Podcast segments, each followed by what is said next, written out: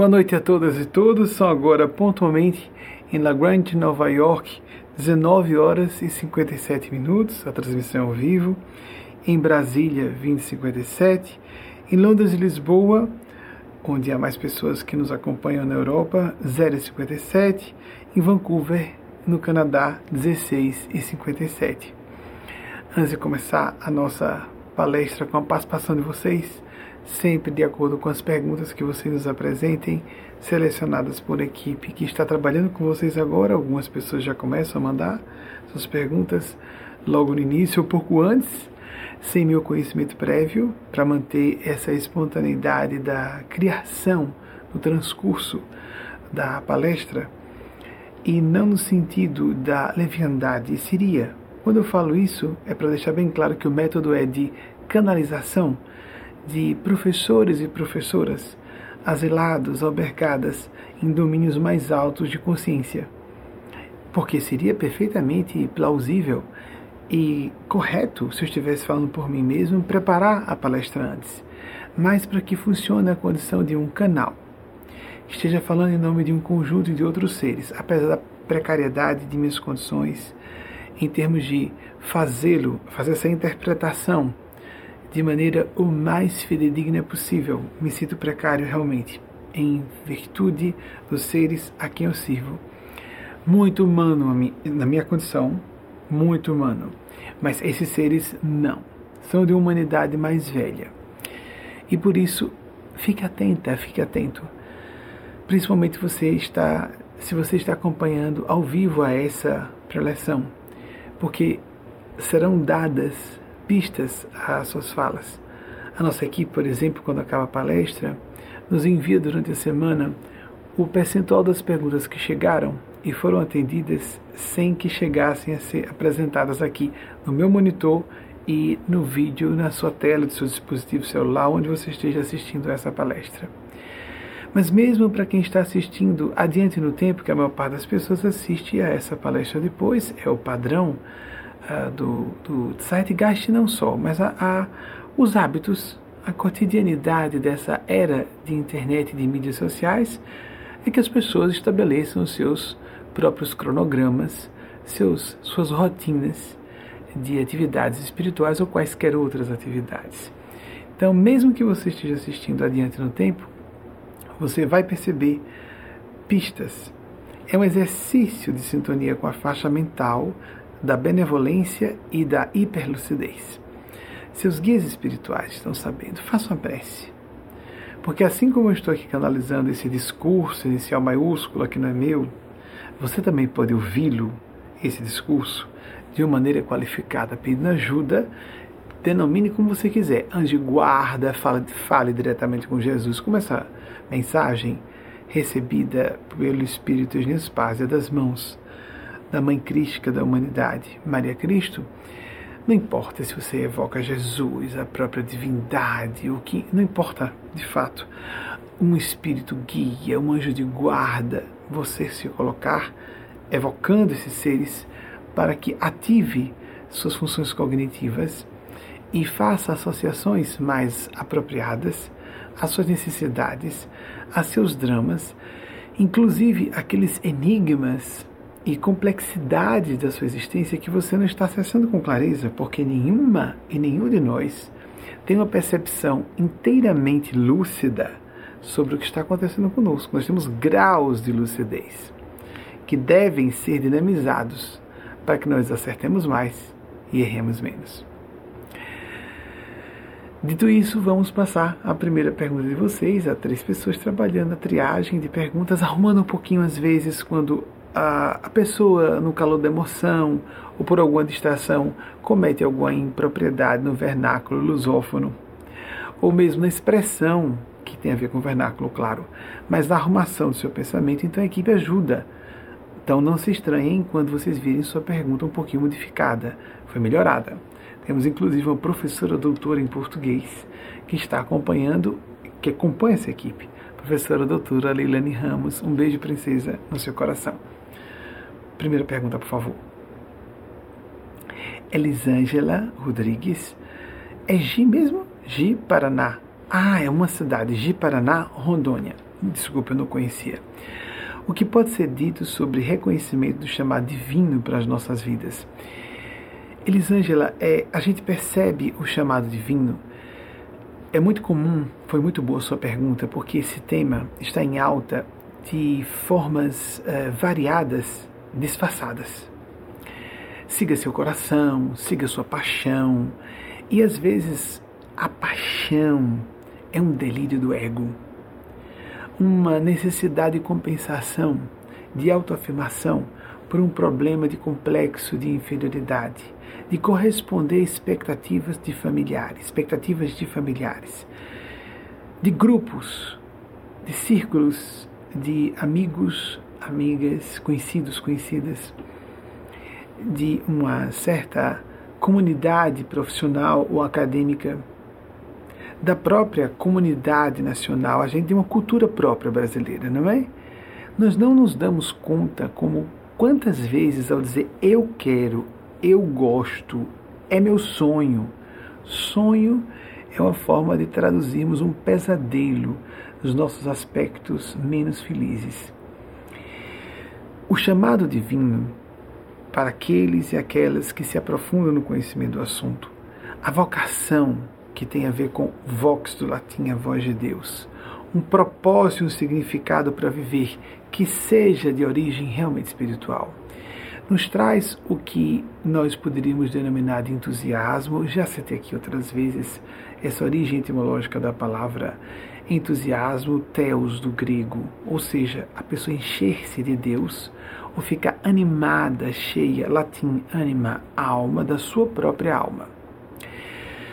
Fique muito atenta, atentos todos e todas, isso é um assunto de capital importância para todas e todos nós. A realização profunda, porque nós somos induzidos hipnoticamente, desde o berço na nossa cultura a confundir realização pessoal profunda com estabilidade financeira, com prestígio, com poder, mesmo pessoas muito decentes e muito bem intencionadas. Imaginemos as outras. Nem vou, eu não acredito que pessoas desonestas, é, mal intencionadas, com intenções de manipulação, me acompanhem. Podem aqui ou ali se esbarrarem comigo, mas não ficam muito tempo. É uma questão de sintonia. Isso não é virtude nenhuma minha, nem de ninguém. Ser decente, estar bem intencionado. Mas chega sempre um momento em que a pessoa sente uma colisão vibratória, ou de interesses, ou de valores, ou de ideias, e a pessoa se aparta do nosso grupo, ainda que essa é a distância de vocês que nos acompanham. Essa vocação, esse chamado, não confunda com talentos, com aptidões. Uma pessoa próxima a mim, desde a, e, e, que eu quero muito bem, que eu respeito muito, não estou, não é uma crítica indireta à pessoa, é só para dar um exemplo mesmo autobiográfico, porque nós falamos com mais segurança a respeito de nós próprios e de nós mesmas. Me perdoem a flexão para a feminilidade com frequência, é para que vocês mesmas, minhas amigas irmãs em ideal, esse ideal, esse propósito, e em humanidade, para quem não se sentir desse ideal, se sintam é, exortadas a essa dignificação de sua feminilidade. Nosso português, nossos idiomas neolatinos são extremamente misóginos. O gênero neutro é o masculino, e é estranho isso, poderia ser o gênero para a feminilidade e tanto é que esse gênero feminino, de novo a palavra vai para o masculino. É triste. Tanto quanto usamos a palavra pessoa transgênera. Em tese, tecnicamente, é um erro gramatical, pois fazemos questão de incorrer nessa corrupção breve da palavra é simples, por, por razões psicológicas, emocionais, de respeito aos sentimentos das pessoas que estão na transgeneridade. Nós somos induzidos culturalmente a. Então, qual é o caso que ia falando? Nós somos induzidos culturalmente a julgar que capacidade, competência, não é? Inteligência. Estou falando para as boas pessoas, pessoas de bem. E indicam essas aptidões, aptidões como potenciais a executar muito bem uma tarefa ou exercer uma função em nível de excelência, que isso indica o nosso chamado divino. não necessariamente. Aí uma pessoa próxima a mim dizia, como eu tinha alguma habilidade, tinha e eu tenho e nunca me preocupei em desenvolver. Alguma habilidade retratista para desenhar, adolescente a gente experimenta tudo. Né? Então, no início da adolescência, eu me recordo que no ano de 1983, porque eu iria fazer, eu, porque eu registrei as datas desses desenhos, eu fiz alguns desenhozinhos uh, reproduzindo o rosto de algumas pessoas. E a última vez que eu fiz, fiz uma vez aos 14 e uma última vez aos 18 e nunca mais fiz. Era assim, pontualmente. E tinha alguma habilidade motora, isso é uma questão quase técnica, tem não, nenhum valor, virtude especial. Amigos, eu não estou fazendo autoelogia, vocês estão compreendendo? É uma habilidadezinha simples de ver, enxergar com clareza e tentar reproduzir é, por uma sintonia motora fina.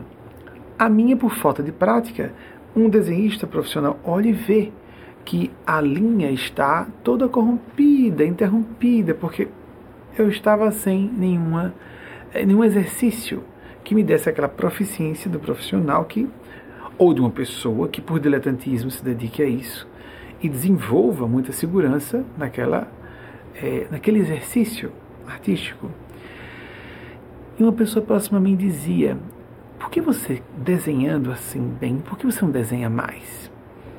Então eu dizia, porque eu não gosto de desenhar. Apenas descobri que podia, algumas vezes, alguma pessoa me impressionou, me lembro que eu, uma vez eu desenhei, eu fiz um, um, peguei uma fotografia de Jane Fonda, uma grande figura do movimento feminista hoje, que foi é, uma grande estrela de cinema e continua sendo, e do finalzinho da era de ouro de Hollywood, filha de um outro figurão da Era de Ouro de Hollywood, Henry Fonda. Então, peguei uma imagem dela que achei linda e reproduzi. E de uma forma que não é considerada muito elegante, a grafite em cores, vejam. Então, fiz a reprodução, me lembro que é, mostrei a um colega na época e disse, você botou em cima e copiou. Eu, Por que eu faria isso? o próprio desenho revelava que eu não tinha feito isso ele nem teve percepção para enxergar isso, por causa das falhas nas linhas do rosto. Não é aquele traço seguro do profissional, ou de uma pessoa, repito, que por hobby, ao se dedicar, desenvolva.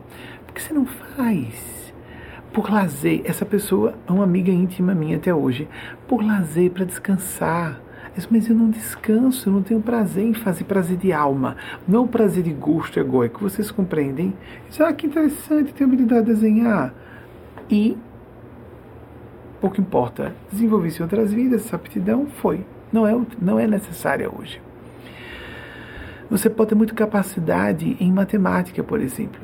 Eu me lembro que, que na minha adolescência eu tinha horror à matemática, como a maior parte das pessoas mas tinha habilidade com ela. Não é estranho? Como se explica? Usei matemática e não usei bem no passado. Sem entrar em detalhes. Tanto é que depois, por horror, não prestava atenção nas aulas, não estudava, as notas foram caindo. Mas eu me recordo quando uma colega, que era uma excelente aluna, disse, o professor apresentou uma certa. É, amigos, amigas, me perdoem me autobiografar. Sei que soa desagradável, mas a gente fala com mais segurança de nós. Nós falamos de, com mais segurança de nós mesmos. Já está ficando constrangedor. Eu sigo aqui o que os espíritos pedem para dizer. Então, uh, a colega se virou para mim. O professor perguntou: alguém entendeu? E com um, um sorriso escarninho, é, porque ele achava que ninguém tinha entendido. Então, essa colega, para mim, surpresa, causou-me surpresa. É, eu sussurrei, eu entendi. Aí então ela falou, você entendeu? Porque eu percebi que o professor estava num ar de desafio. Mas isso foi no sétimo ano do ensino fundamental. Eu não fui um aluno bom em matemática daí por diante. Não. Eu criei ojeriza, matemática progressiva. E parei. Vocês sabem que matemática, se não se presta atenção no aula, se não se fazem os exercícios, foi. A pessoa não vai desenvolver. Por isso que muitas pessoas disciplinadas e esforçadas aí dão mérito com aptidão menor, com menos capacidade, conseguem fazer muito mais. Não é verdade? Lembremos a fábula da lebre e da tartaruga. A pessoa nasce com uma habilidade pronta. Qual o mérito disso? Não é verdade? Seguindo. Você entendeu? Sim. E o professor não acreditou. Veio mostrar no quadro. E eu tinha realmente entendido. Uma bobagem. Para a minha visão. Depois, quase eu perdi esse ano em matemática. Quase eu perdi. A ideia de ser, acreditem, eu estou sendo franco, da mesma forma como estou dizendo que percebi essa habilidade. Na mesma medida que eu tinha habilidade, eu tinha horror até aquela habilidade, que eu não sabia de onde vinha, e sim dos traumas de outras existências, para quem quiser acreditar nisso, não é? Relacionados à matemática. Matemática basicamente é pensamento lógico. Se a pessoa tiver uma pontinha de pensamento lógico, vai ser bom ou boa em matemática. Então, vocação tem a ver com a ideia de sentimento, dever cumprido. Vocês viram na mensagem inicial aquela sensação de paz. É intraduzível em palavras, intransferível de pessoa a outra. Nós temos que sentir. Vou para o meu eixo e me sinto conectado, conectada, em comunhão com o fluxo, fluxo inicial maiúscula, o caminho, o tal, Tao Te King, de Lao Tse, o tal, o caminho. Quando nós vemos uma, sentimos uma convergência, uma confluência de eventos que nos diz é isso que eu preciso fazer.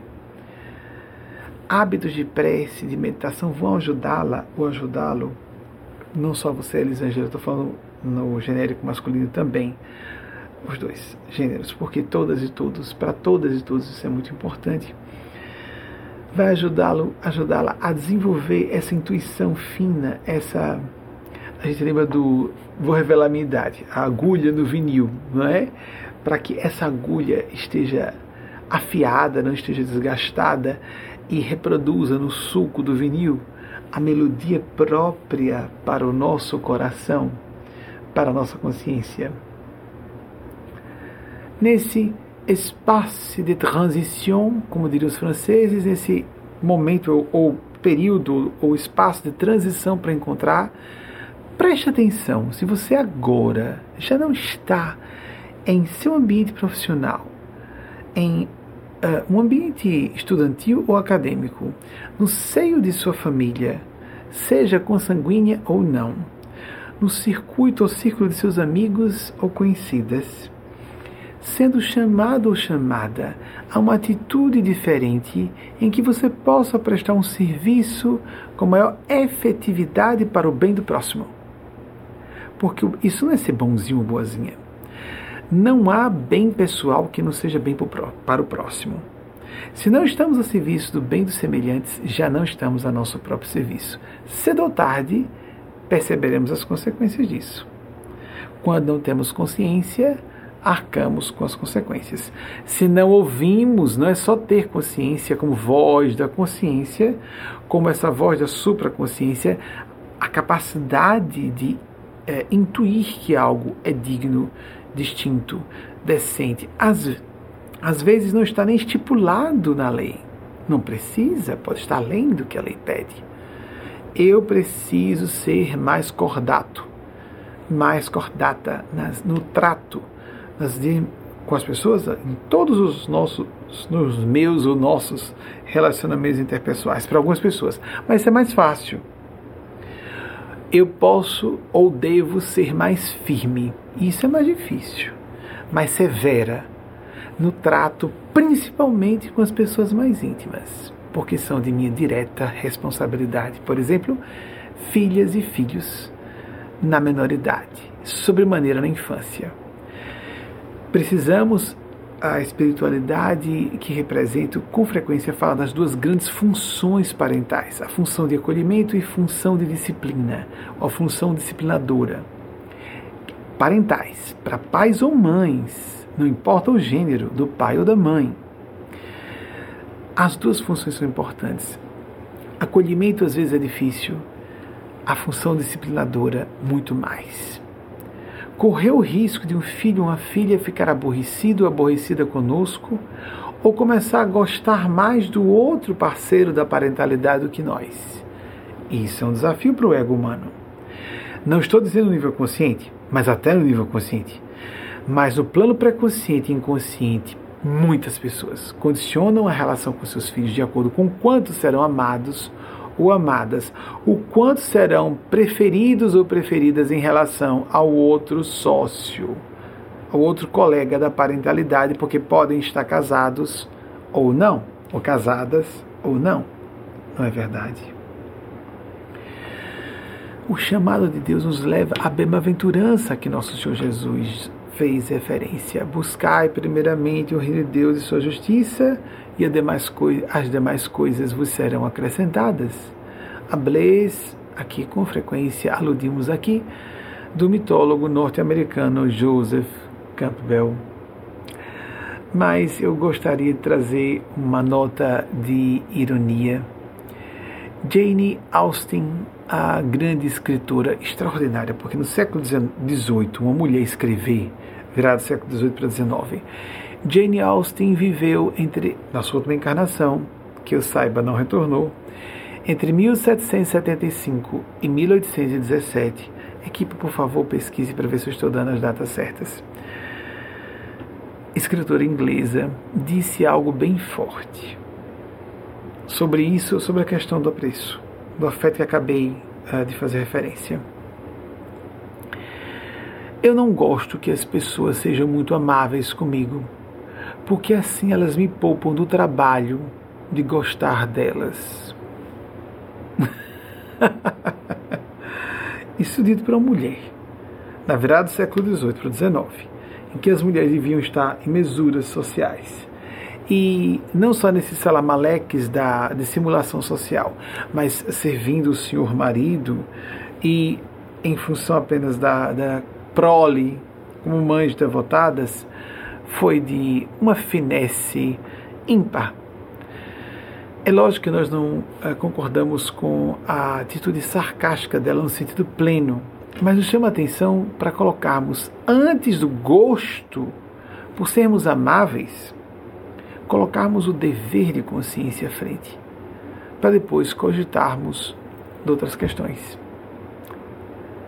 Atravessando o canal da Mancha, Simone de Beauvoir o grande gênio do plano sublime que desceu em corpo de mulher e era mulher, é feminina, alma feminina. Filósofa feminista que viveu entre 1908 e 1986. Nós não só atravessamos o Canal da Mancha, porque estamos indo para a França, filósofa feminista francesa, a outra Jane Austen inglesa, mas avançamos um século e meio na frente ela nasceu em 1908, como eu disse, desencarnou, houve óbito em 1986. Ela falou algo, ela autora do segundo sexo clássico, um ensaio filosófico, que eu digo a vocês sinceramente, eu não peguei.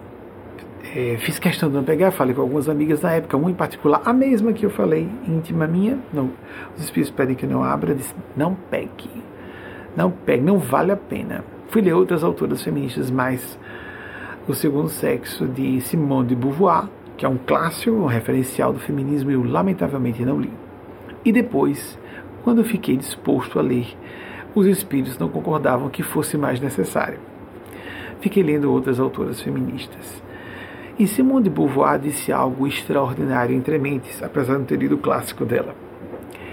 Que em palavras aproximadas, amigas. Amigos, eu nem li isso em francês, que foi o idioma em que ela escrevia, eu li isso em inglês, mas algo aproximado. Eu me rasgo da zona de conforto, ou seja, ela se retira, a ideia de se retirar, a que custo fosse, por amor à verdade, e sou compensada por ela. Uma filósofa existencialista, companheira, como vocês sabem, de Sartre, e que e muito dura na defesa do feminismo e angustiante na reflexão histórica, não é? E, e em toda a elucubração filosófica a respeito dos horrores da misoginia e do patriarcalismo exacerbado mórbido de nossa cultura em pleno século XX. Imaginemos como a situação estava muito pior do que hoje. Nos dá a ideia disso que falei, a verdade a verdade é que temos que buscar dentro de nós mesmas e nós próprios, a fim de que nos, nós despertemos, encontremos caminhos melhores de paz, o chamado divino e felicidade. A gente pensa logo que o chamado divino é uma grande missão, uma grande obra. Pensemos, como disse o Espírito Eugênio Spásia, guia espiritual nosso, aqui recebeu a mensagem de Maria Cristo, sua pequena, grande missão no mundo. A gente pensa logo em tamanho, em número, em quantidade, esquecemos da qualidade, a profundidade, o sentimento. A gente só é feliz pelo coração, não pela empolgação, não pela excitação dos sentidos. Isso pode compor o nosso dia a dia como estímulos, como apreciar uma sobremesa, alguma coisa relacionada ao ego pode dar uma pitada na nossa, no nosso cotidiano, mas não pode ser a tônica, o centro, o foco da vida de alguém. Nós somos ledamente enganados pela cultura, ao, desde o berço, a dizer que o, o negócio é, mas é o buzilis, o X da questão, vença. E vencer no sentido de supere outras pessoas. Seja pessoas mais ricas, mais poderosas, mais bonita, ou mais isso, aquilo.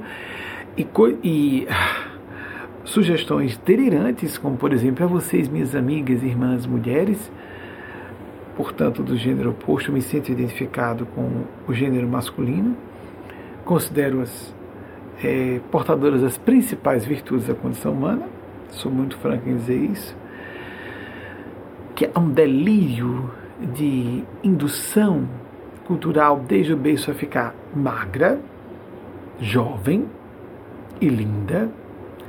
E são pecados mortais, não é não ser magra, mas há corpos que são condicionados geneticamente à obesidade. É claro que a pessoa pode tomar providências para regular isso e vigiar. Obesidade pode se resolver ainda. Beleza, parcialmente a pessoa aprende a vestir-se com elegância, maquiar-se. Mulheres podem fazer mais isso, né?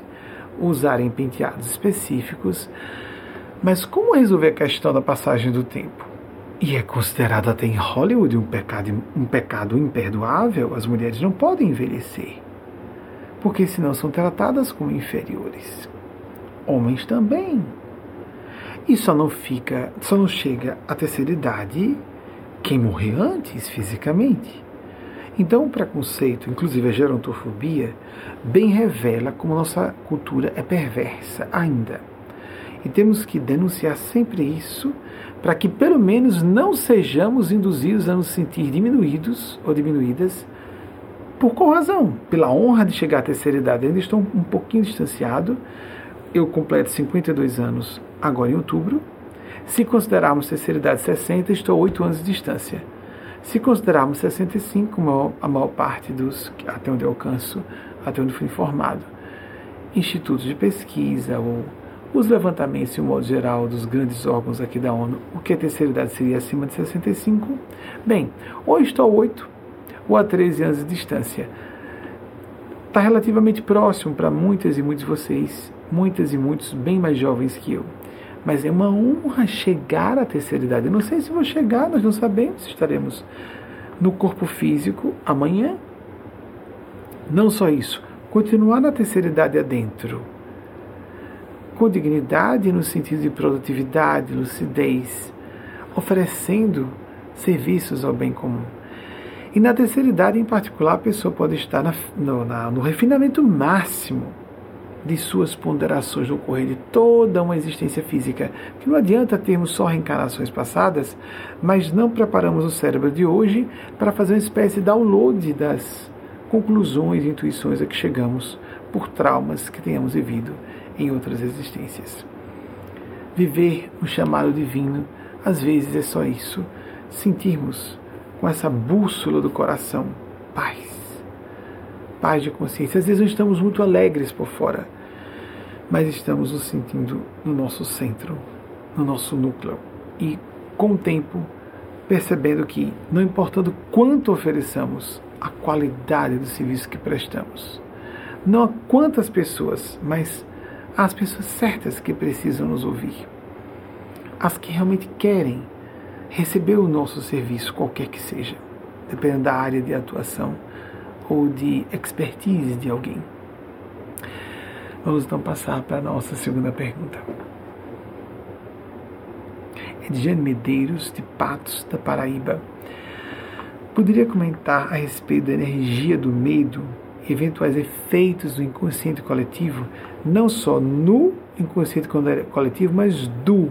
Ou seja, nosso medo afeta e intoxica a mente de outras pessoas e o próprio inconsciente coletivo como um todo.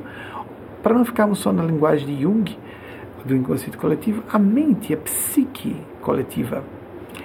Mas também somos influenciados por essa mente coletiva e não só o inconsciente coletivo, permitam falar livremente, conceitualmente falando. Porque o medo é facilmente permutado ou permutável por raiva. E medo e raiva facilmente percebemos que são gerados por sentimento de frustração, de impotência, de não podermos resolver alguns problemas. Mas alguns problemas não devem ser resolvidos agora. Talvez nem devam ser resolvidos, porque eles podem ser proteções para os nossos caminhos. Mais que isso, o problema pode não ser um problema no sentido de ser uma proteção, mas ele ser um, uma rota de solução. Vou de novo me remeter ao meu passado. Eu tinha pavor na infância, porque eu ouvia mais facilmente os espíritos, de ver os espíritos. E a minha bênção maior no dia a dia é ao receber, antes de vir para cá, por exemplo, passo um tempo significativo disciplinar em contato com o espírito de Nespásia, só para melhorar a sintonia entre nós dois, porque ela se faz porta-voz de um conjunto de outros espíritos, para facilitar o trabalho porque ela é muito íntima minha. Temos uma relação que é, teve início nessa encarnação, em 1988, mas no início de forma esporádica e foi se intensificando sobre a maneira quando lancei o programa de TV. O medo, o medo do fracasso, o medo da pobreza, o medo da dor, o medo da velhice, o medo da morte, tanatofobia, o medo visceral, segundo os estudiosos da área, psicólogos e psicólogas principalmente, que se radia e se manifesta de modo multifacetado. E nós já nem percebemos que os outros medos são derivados desse medo primário, que é o medo da morte física. Quando perdemos, portanto, o medo da morte física, ao perceber que a morte física não passa de uma transição de uma dimensão de existência para outra, os outros medos perdem importância, não é? Se essa perda for profunda, se a pessoa criar uma convicção bem estabelecida de que de fato ela não vai vir a mergulhar no nada. Um autor norte-americano ficcionista, não sei se eu me recordo o nome dele, James, James, sei que é Cabell, o último nome dele, Brent, James Brent Cabell, 1879, 1958. Ele é uma frase que às vezes as pessoas repetem sem saber que veio dele. Os otimistas, eu não concordo com isso, amigas e amigos, eu estou citando os autores, mas para a gente ilustrar e refletir, às vezes para nos dar lastro no que estamos falando e às vezes para enriquecermos a, a reflexão que fazemos aqui por provocação de vocês. Os otimistas julgam, vejam só que interessante que ele disse. Os otimistas julgam que estamos no melhor de todos os mundos. Os pessimistas temem que nós estejamos no melhor de todos os mundos. Minha opinião é de que as pessoas realistas, mais do que ser otimista ou pessimista, têm que ser otimistas. Porque se nós não enxergamos o potencial. Já falei isso aqui em outras ocasiões, mas é importante reiterarmos. É um conceito assimilarmos porque nós somos bombardeados, bombardeadas sistematicamente por, por ondas de desesperação e de pessimismo. Nada vai dar certo, tudo, tudo está de mal a pior. Eu ouço isso desde a infância no Brasil. Está tudo se acabando, o mundo vai se acabar. Há razões sérias para cogitarmos isso agora, não é? Há vários caminhos é, plausíveis para um apocalipse no espaço de um século. Só a parte ecológica é suficiente para isso. Com essa, com todos os problemas decorrentes em cascata do fenômeno da, do clima, do aquecimento global. das questões relacionadas ao aquecimento global. Nós temos que focar um resultado positivo. Ninguém vai ser bem sucedido em nada se não tiver um pouco de otimismo. Mas temos que enxergar o que está errado concomitantemente para que possamos, portanto, facear o medo. Em psicologia se diz: você precisa facear o medo decodificar a mensagem oculta. Eu citei Joseph Campbell, Bill, a seguir a própria Blaise. Joseph, Joseph Campbell disse alguns meses atrás, por isso eu não vou citar datas de Joseph Campbell, estou citando alguns, algumas, e não vou citar todo mundo. Joseph Campbell, grande mitólogo, já falei aqui, numa dessas últimas palestras, que ele falou que na caverna mais temível você tem lá dentro o seu tesouro mais oculto. Eu morria de medo, como falei a vocês, os medos. Morria de medo de ver os espíritos na infância na infância tenra, portanto, a primeira infância, babyhood, como se fala em inglês, nós não temos, chama-se primeira infância em português, não é? Antes de, uh, de minha irmã é, mais velha, depois de mim, a primeira irmã, que é a irmã do Espírito também, Marília. Quando minha irmã nasceu, dois dias antes de eu completar três anos, eu saí do berço onde eu dormia e eu me recordo de cenas pavorosas nesse berço. Ali eu via muito claramente, na época ainda. Não estou falando só de pesadelos, havia imagens oníricas de pesadelos e havia outras coisas mais. Na segunda infância, digamos assim, livremente, a segunda metade da infância, entre 5 e 10 anos, eu basicamente só ouvia. Não sempre, felizmente, mas ouvia com relativamente, relativa frequência e me assustava. Mas o que mais eu temia, e era fascinado pelo assunto, eu temia, eu gostava do assunto, mas temia ser médium. Eu não queria ver. Foi o que aconteceu com o correr do tempo. A espiritualidade teve a gentileza especial, a proteção de me evi evitar perceber com clareza algumas coisas. Até comecei a escrever sem controle sobre o próprio braço, embora soubesse o que estava escrevendo um colega, numa ocasião, em 1985, eu estava no oitavo ano do ensino fundamental, me chamou para pedir uma ideia sobre uma redação e eu pedi que esperasse, que eu estava escrevendo, pediu ajuda, pediu ajuda, eu dava cola. Ou pistas eu não gostava de receber. Mas cheguei a ouvir e fiquei com culpa. eu sei que sou estranho e moralista demais, não é? mas eu acho que nós temos uma moral e uma ética muito frouxas no Brasil, na verdade, no mundo de modo geral. Eu não vejo isso nenhuma virtude, isso deveria ser normal. Vocês não concordam? Muito bem. E quando esse rapaz chamou-me muito, eu me estranhei que eu me virei para falar com ele e o meu braço não parou. Eu continuava com consciência do que eu estava escrevendo, mas eu simplesmente não consegui parar o braço. Percebi que o braço estava independente de mim. Independente. Um outro colega, numa visão oblíqua, para a esquerda, à frente, viu a cena e eu só soube em 2002, quando a gente estava completando o primeiro aniversário do programa em rede nacional, na primeira rede nacional em que exibimos nosso programa. Disse que fiquei impressionado que estava na pauta. Ele se preocupou com o aspecto físico, de que eu estava escrevendo na pauta. Nem isso estava certo. Eu não estava escrevendo a pauta. Quando eu me virei para falar com o colega e voltei para o caderno que era de pauta, quem estava escrevendo escreveu entre as pautas, o que é característico de pessoas que não gostam. Hoje, por exemplo, eu não gosto de nada pautado. Eu prefiro papel, vou ter, pegar aqui uma folha de papel que eu tenho aqui para às vezes fazer alguma anotação. Olha, assim, sem pauta. Não gosto. O gosto de escrita manuscrita, nada com pauta é prova de pessoas que estão acostumadas a escrever, escrever com sua própria caligrafia com a mão. Essa pessoa que tinha maior proficiência em escrever à mão, que era uma pessoa mais adulta, escreveu entre as pautas, não encostando as letras na pauta. Compreendem?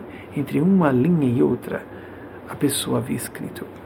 Saiu das pautas. Quando eu voltei, porque eu estava consciente, porque eu estava olhando para o que estava escrevendo, desci o texto para a pauta novamente. Mas não estava assim antes. hoje é o dia de eles falarem sobre os medos, os horrores e pedirem para me autobiografar. Eugênia só me avisou: cuidado, que você vai ter que falar algumas coisas sobre o seu passado. E nós vamos provocar na hora. Lembrar vocês de outro episódio forte para mim. Eu estava me pelando de medo. no 28 BC, que é o, o, o vamos dizer, o quartel-general em Sergipe, né? Em 1988, no início de 88, eu estava com 17 anos, eu fiz 18 em 88 no final do ano. Aí é uma diferença enorme. Hoje eu faço 52 no final do ano, não faz a menor diferença. Mas em 88, 17 ou 18, é quando a gente tem 17 e tem 18, um ano depois a diferença pode ser significativa. Foi o ano que eu conheci Alvin Toffler. Eu peguei da biblioteca do meu pai, é, meu pai do espírito é Mateus Anacleto, mas meu pai biológico é sem encarnação, que é o irmão do espírito, é da área de administração, de economia, e era professor universitário há algumas décadas já. Havia um livro lá que me impressionou, desde que ele havia adquirido, e A Terceira Onda. Eu observava aquele livro e, por uma razão intuitiva, tinha curiosidade, até que assisti a uma entrevista de Alvin Toffler. Fiquei pasmo com o brilhantismo, com a capacidade de trazer insights altamente esclarecedores sobre as estruturas socioeconômico-políticas da Terra. E vou ler. Esse é o autor da terceira onda. Vou pegar. Então, 17 anos, de baixo, olhos jovens, né? Não me incomodou um pouco, mas deu para ler bastante.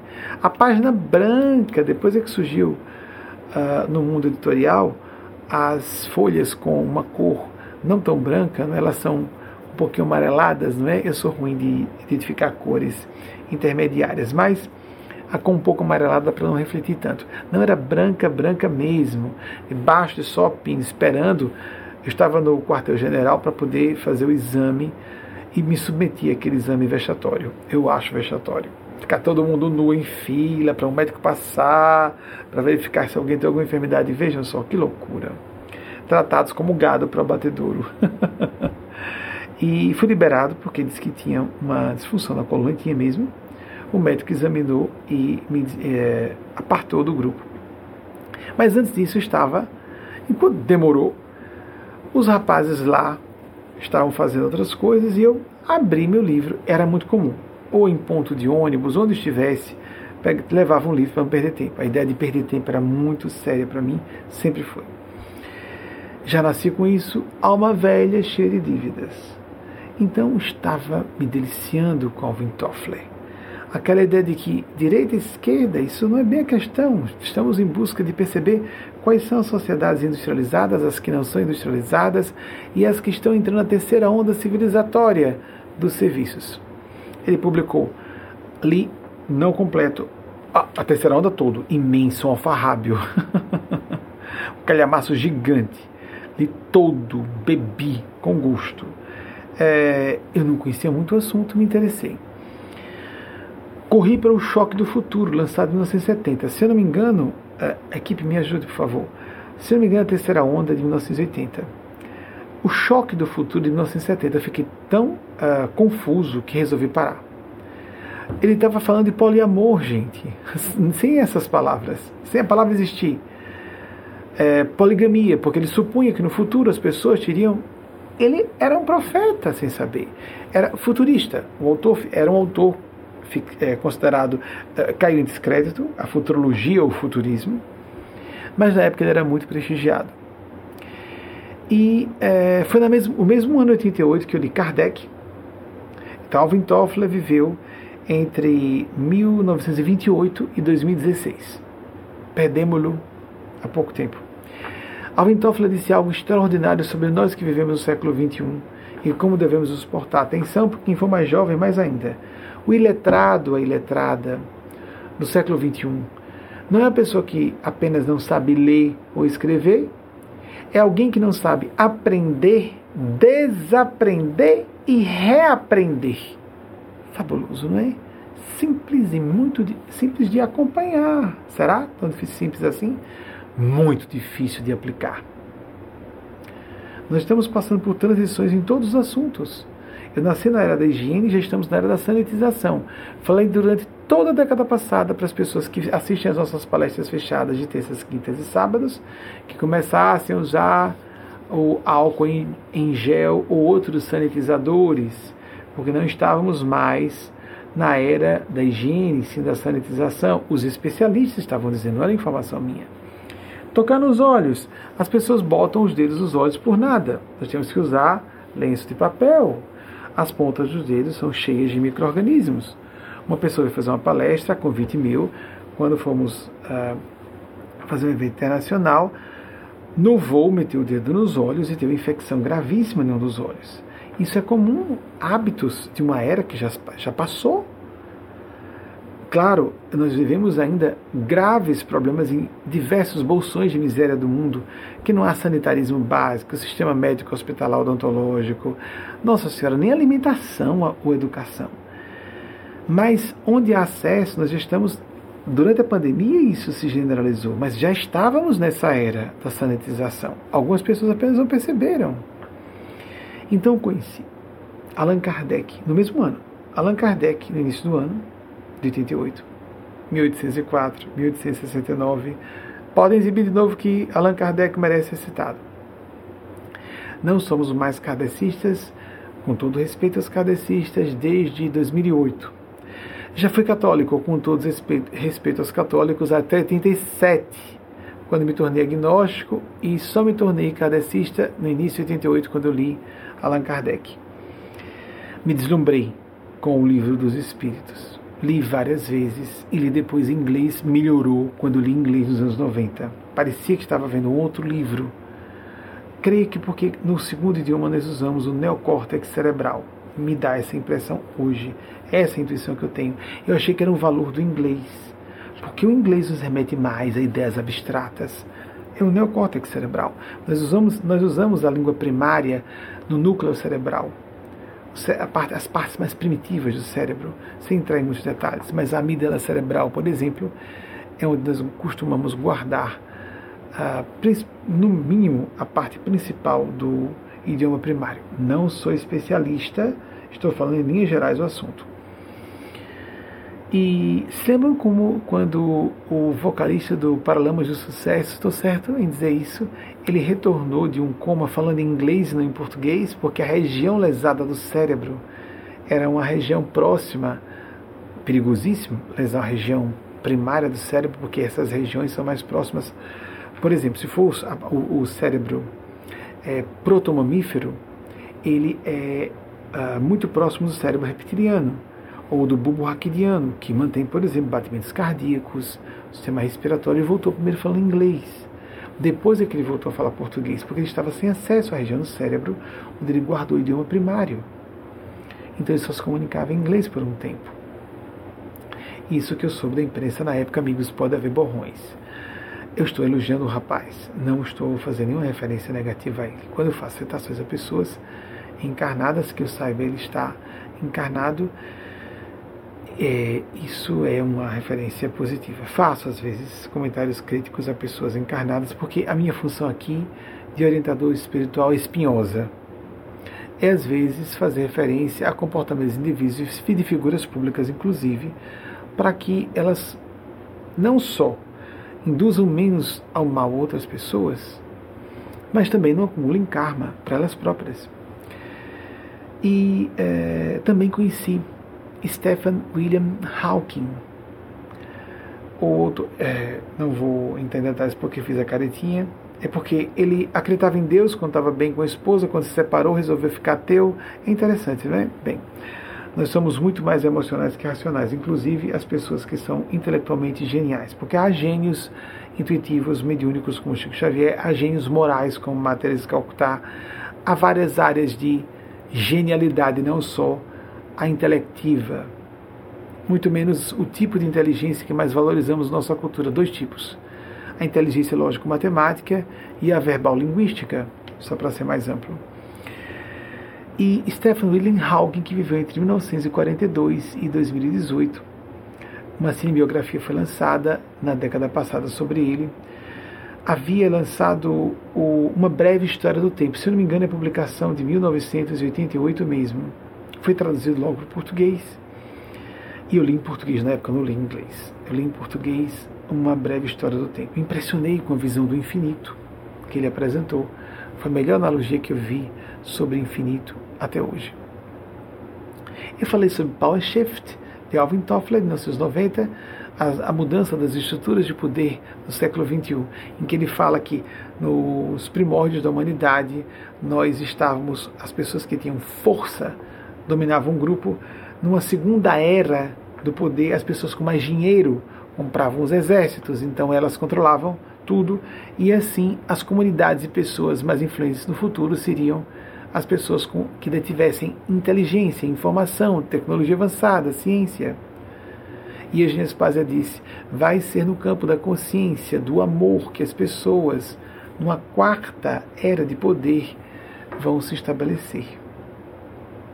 Então, o campo que os espíritos falam, até você tem recentemente uma amiga que é da nossa casa causa um bom tempo, pós-doutora nessa área, ela endossou essa opinião de Ginespásia no campo acadêmico formal na Terra, uma era de metaconsciência depois de tudo isso. Então, é, Stephen William Hawking trouxe a ideia do infinito como pense no número um e o número maior que você puder conceber. Qual desses números está mais próximo do infinito? A resposta certa é: eles são equidistantes. Isso mesmo. A, pergunta, a resposta é: isso não é uma metáfora, é a resposta matematicamente certa. Infinito é infinito. Neutraliza a distância entre aquele número absurdamente alto que concebemos e o número um. Ele pedia, pelo que eu me recordo, para a gente parar, pensar no número gigante e depois responder. Essa distância entre nós e Deus foi o que Eugênio Spazia pediu para eu refletir a respeito, já na época. Pense. Essa é a distância entre qualquer criatura e Deus.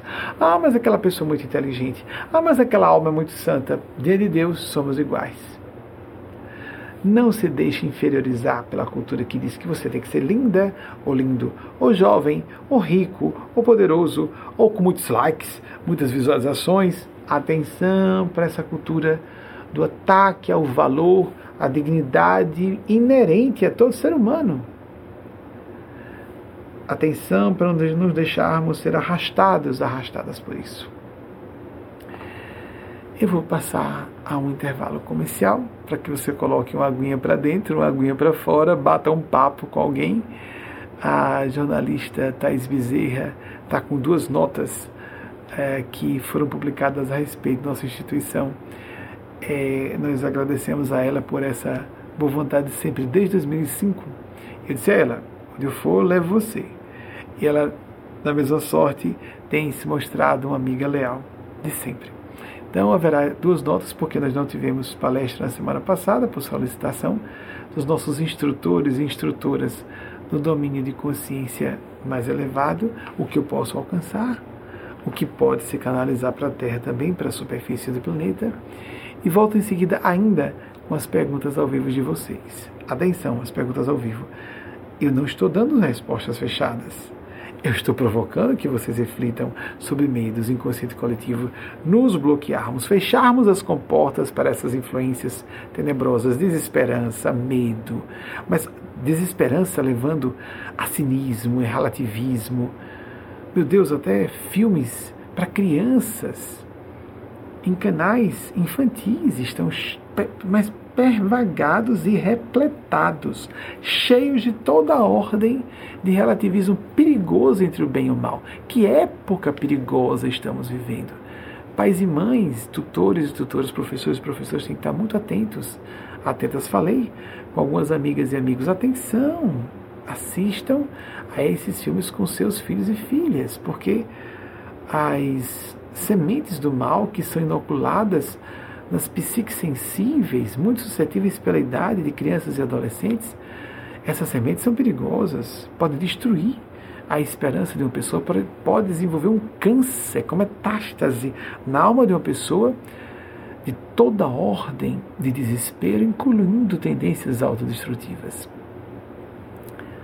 Então, como havia prometido, nós vamos ao intervalo que não vai demorar, são apenas alguns minutos, no máximo nove minutos, vai entre sete e nove minutos, de acordo com a semana. E em seguida estarei com mais perguntas de vocês ao vivo e também já o que foi é, levantado por nossa equipe de apoio em termos de pesquisas que para a verificação das informações que eu apresentei, estou aqui ao vivo, amigas, amigos, então naturalmente algumas questões, é, alguns, alguns dados trazendo ao vivo. Desculpe, eu estou conversando com os espíritos simultaneamente. E às vezes a multitarefa não está muito boa, então tem que dar uma pausa, fica uma conversa mais intensa, tem que dar uma pausa para ouvir. Então, é, nós vamos voltar com as perguntas ao vivo de vocês e com a pesquisa pelos dados que a espiritualidade maior não tem obrigação nenhuma de nos consertar naquilo que os nossos amigos e amigas podem pesquisar rapidamente pela internet e verificar se os dados estão certos. O que não pode ser feito é o mais importante. Esses dados são secundários, isso é pirotecnia, memória. É importante, nos dá respaldo, sim. O mais importante são as reflexões, são as provocações espirituais. Isso sim é o refinamento desse trabalho que o percentual maior de crédito é lógico que é delas e deles eu sou mero representante. Inclusive, além do espírito de Nespásia, Mateus Anacleto é o principal responsável por essas atividades mais públicas. Um outro espírito amigo que conheço nessa encarnação, Eugênio desde 88, Mateus Anacleto desde 1994. Voltamos já já. São agora 21 e 3, acabou de virar, em Nova York, La Grande, onde estamos. São 22 e 3 em Brasília em Londres e em Lisboa, 2 e 3. Em Vancouver, 18 e 3. Agora acabamos então em Vancouver no início da noite. Vamos começar com as pesquisas da nossa equipe que está correndo, fazendo realmente em tempo real. Eu vou falando, eles vão produzindo. Tem uma equipe relativamente grande de pessoas. Vocês podem ver nos créditos finais que estão trabalhando essas pessoas na, na produção checando os dados na produção de slides, cada um fazendo alguma coisa ou cada uma colaborando de algum modo. Jane Austen, mil, olhem só coisa extraordinária, entrou na história da literatura inglesa, vivendo apenas 41 anos para uma área cultural, é morrer muito cedo. 1700, sendo mulher naquela época. 1775, 1941, de fato, uma, e brilhante no campo das abordagens sarcásticas de caráter educativo, na minha opinião. Não era uma ironia no sentido destrutivo, ou pelo menos é o meu parecer e minha impressão é de que ela estava sugerindo que as pessoas fossem mais críticas e menos submetidas. Alguém estava sendo desagradável, melhor. Foi isso que ela quis dizer com aquela situação que eu fiz dela. Melhor me livra do trabalho e do problema de ter que gostar de você e tratar bem de volta. Tchau, saia. Em vez de ficar, oh, porque você me tratou mal? Dane-se, siga seu caminho. Dane-se sentido assim, a pessoa já está se danando, não é desejar o mal. Siga, siga seu caminho. Haverá sempre pessoas melhores para serem nossas amigas, esposos, esposas. E ficarmos nos submetendo ao tratamento ruim de pessoas que não mereçam nossa atenção, tem sempre alguém melhor esperando. Garanto a vocês. Se nós não admitimos o maltrato de pessoas, nós não seremos maltratados e vêm outras pessoas que nos tratam melhor. Nós somos tratados da forma como nós autorizamos ser tratados e tratadas. Fiquemos atentos e atentas a isso. Perdoamos por um tempo e depois chega a hora de, em vez de ser complacentes, sermos enérgicos. A benefício da própria pessoa que vai arcar com as consequências, porque quem não age com consciência paga a consequência. Isso é um princípio universal, quer a pessoa acredite, quer não. A próxima. Dobro dela para a esquerda, então estou com a lapela dobrada. Próxima. Simone de Beauvoir, o gênio do feminismo, da filosofia francesa, mais do campo do feminismo, da militância, era uma mulher polifacética em suas funções. 1908, 1986. Vocês fizeram a pesquisa do segundo sexo, que ela publicou em 1949, é isso mesmo. Não sei se tem essa pesquisa, foi feita do livro. Como não apareceu, não tem. Gostaria que vocês verificassem se o segundo sexo foi publicado de fato em 1949, que foi o tal do clássico que eu fiquei agoniado por não ler e não li. Próximo, por gentileza. James Brent Cabell. Esses dois L's faz, faz a pronúncia para lá. 1879, 1958, o Taldo fala, que falou de maneira bem controversa, na minha opinião, discordando completamente, sobre otimismo e pessimismo. Mas foi provocativo? Interessante. Nós não precisamos concordar com a pessoa para sermos provocados por ela e assim instigar-nos a elaborarmos melhor a nossa opinião sobre uma certa temática. Próximo, por favor. Alvin Toffler. Foi ele que eu vi em 87, me interessei e acabei adquirindo, uh, adquirindo não, lendo, depois adquiri outros livros dele. O Power Shift fui eu que adquiri.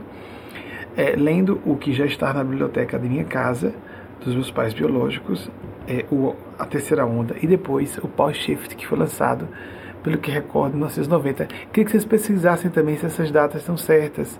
Por favor, equipe de O Choque do Futuro, Power Shift, 1990, de fato, foi 1990. Ele levava uma década pesquisando e publicava no primeiro ano da década seguinte. Vocês têm os outros livros? A Terceira Onda, de 1980, foi esse primeiro que eu li. E O Choque do Futuro, que eu, no meio, fiquei tão perturbado que ele dá, trazia a ideia de que se que as pessoas ficariam atordoadas no futuro com a velocidade das transformações e dos costumes. E nós estamos vendo isso. Os três livros que citei realmente foi nas, nos, foram os números redondos do início de cada década. E ele passou toda a década anterior preparando esses livros. Não foram as únicas obras que ele publicou, mas foi, foram as que eu tive acesso diretamente. Esse eu não li completamente, cheguei até metade. Ficou indigesto para mim. Então, Próximo, por favor, acho que eu citei mais. Allan Kardec, 1804 1869. Pois não. Stephen William Hawking, 1842 a 2018. Gostei da imagem de vocês. É, eu gosto muito dessa imagem dele. É a que eu mais gosto. É, imagem de William Stephen William Hawking. Porque William Hawking tem, tem Hawkins, William Hawkins, tem, tem pintor, tem, tem uma série de pessoas aí com nomes semelhantes. Então, Stephen William Hawking vai direto para ele, o físico teórico que estudou muito uh, buracos negros. Seguindo, por favor. Aí está o livro dele, Uma Breve História do Tempo, de 1988, como falei a vocês. Está confirmada essa data também. E falta a pesquisa, por gentileza, de uh, O Segundo Sexo, de 1949. Eu gostaria de confirmar essa data, de Simone de Beauvoir. Próxima pergunta, por gentileza. O que eu falei, que pode parecer muito duro, não é.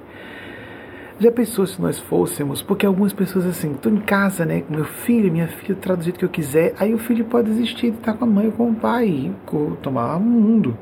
Os filhos e filhas, como disse Khalil Gibran, já não são nossos, são filhos da vida. Não são propriedade, é uma ilusão muito forte sobre filhos e filhas terem propriedade. Aí, ah, com minha mãe eu falo o que eu quiser, é mesmo? Se você pode perder o respeito e a confiança de sua mãe biológica, ou mãe adotiva, ou uma mãe espiritual que você tem escolhido. Hoje, com a ideia do divórcio, as pessoas são, estão muito mais à vontade. No passado, as pessoas davam larga manifestação a sua perversidade, porque não largar mesmo, tem um espírito do ego que leva a sensação de indispensabilidade. Que tolice grande, ninguém é indispensável, todo mundo é substituível. E às vezes só uma pessoa vê o melhor. Eu cheguei a dizer aqui uma vez que uma amiga disse: O que é isso? Quantas pessoas boas, próximas de você, o que houve? É porque eu não tolero o jeito que não presta. Depois de um certo tempo, ou eu peço que elas se retirem, ou, ou ajo de uma maneira que elas não aguentam e saem. Houve um casal recentemente que saiu depois da publicação de uma psicografia. Eu já sabia quando o espírito, que não vou dizer qual para não revelar, quando o espírito publicou, eu disse, oh, isso é expulsão, você quer expulsar mesmo? Quero. E saiu mesmo o casal.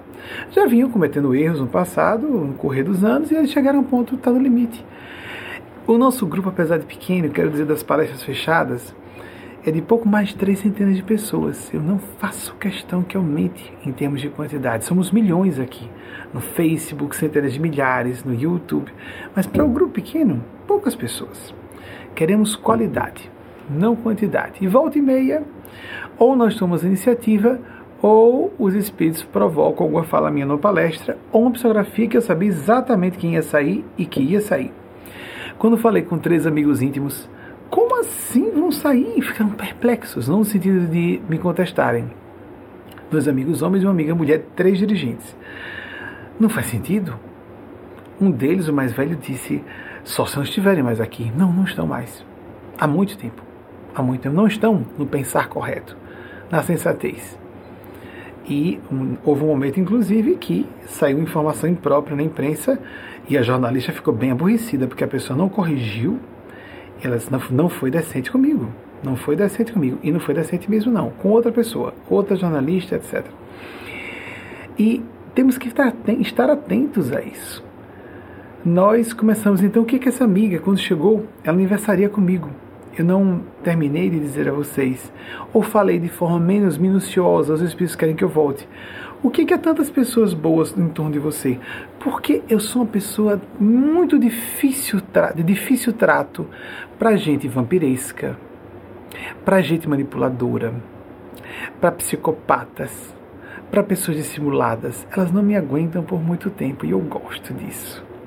Aí cada vez há pessoas mais inteligentes com mais senso crítico, mais dispostas de boa vontade a servir, porque eu não estou preocupado em ter um grupo grande de pessoas, nem que me reverenciem, nem que me adulem. Eu quero amigos em relação fraterna. Os mais jovens do grupo conhecem isso. Nossa, como está saindo coisa a meu respeito, né? Paciência, eu tenho disposição para me constranger publicamente, vai. É, nos, nos, cumprimentos que fazíamos nas palestras presenciais no Brasil e transferimos residência para cá, para os Estados Unidos, em fevereiro de 2020, não sabíamos que estávamos transferindo, mas já estávamos em processo de transferência. Nos meses seguintes é que isso ficou claramente efetivado.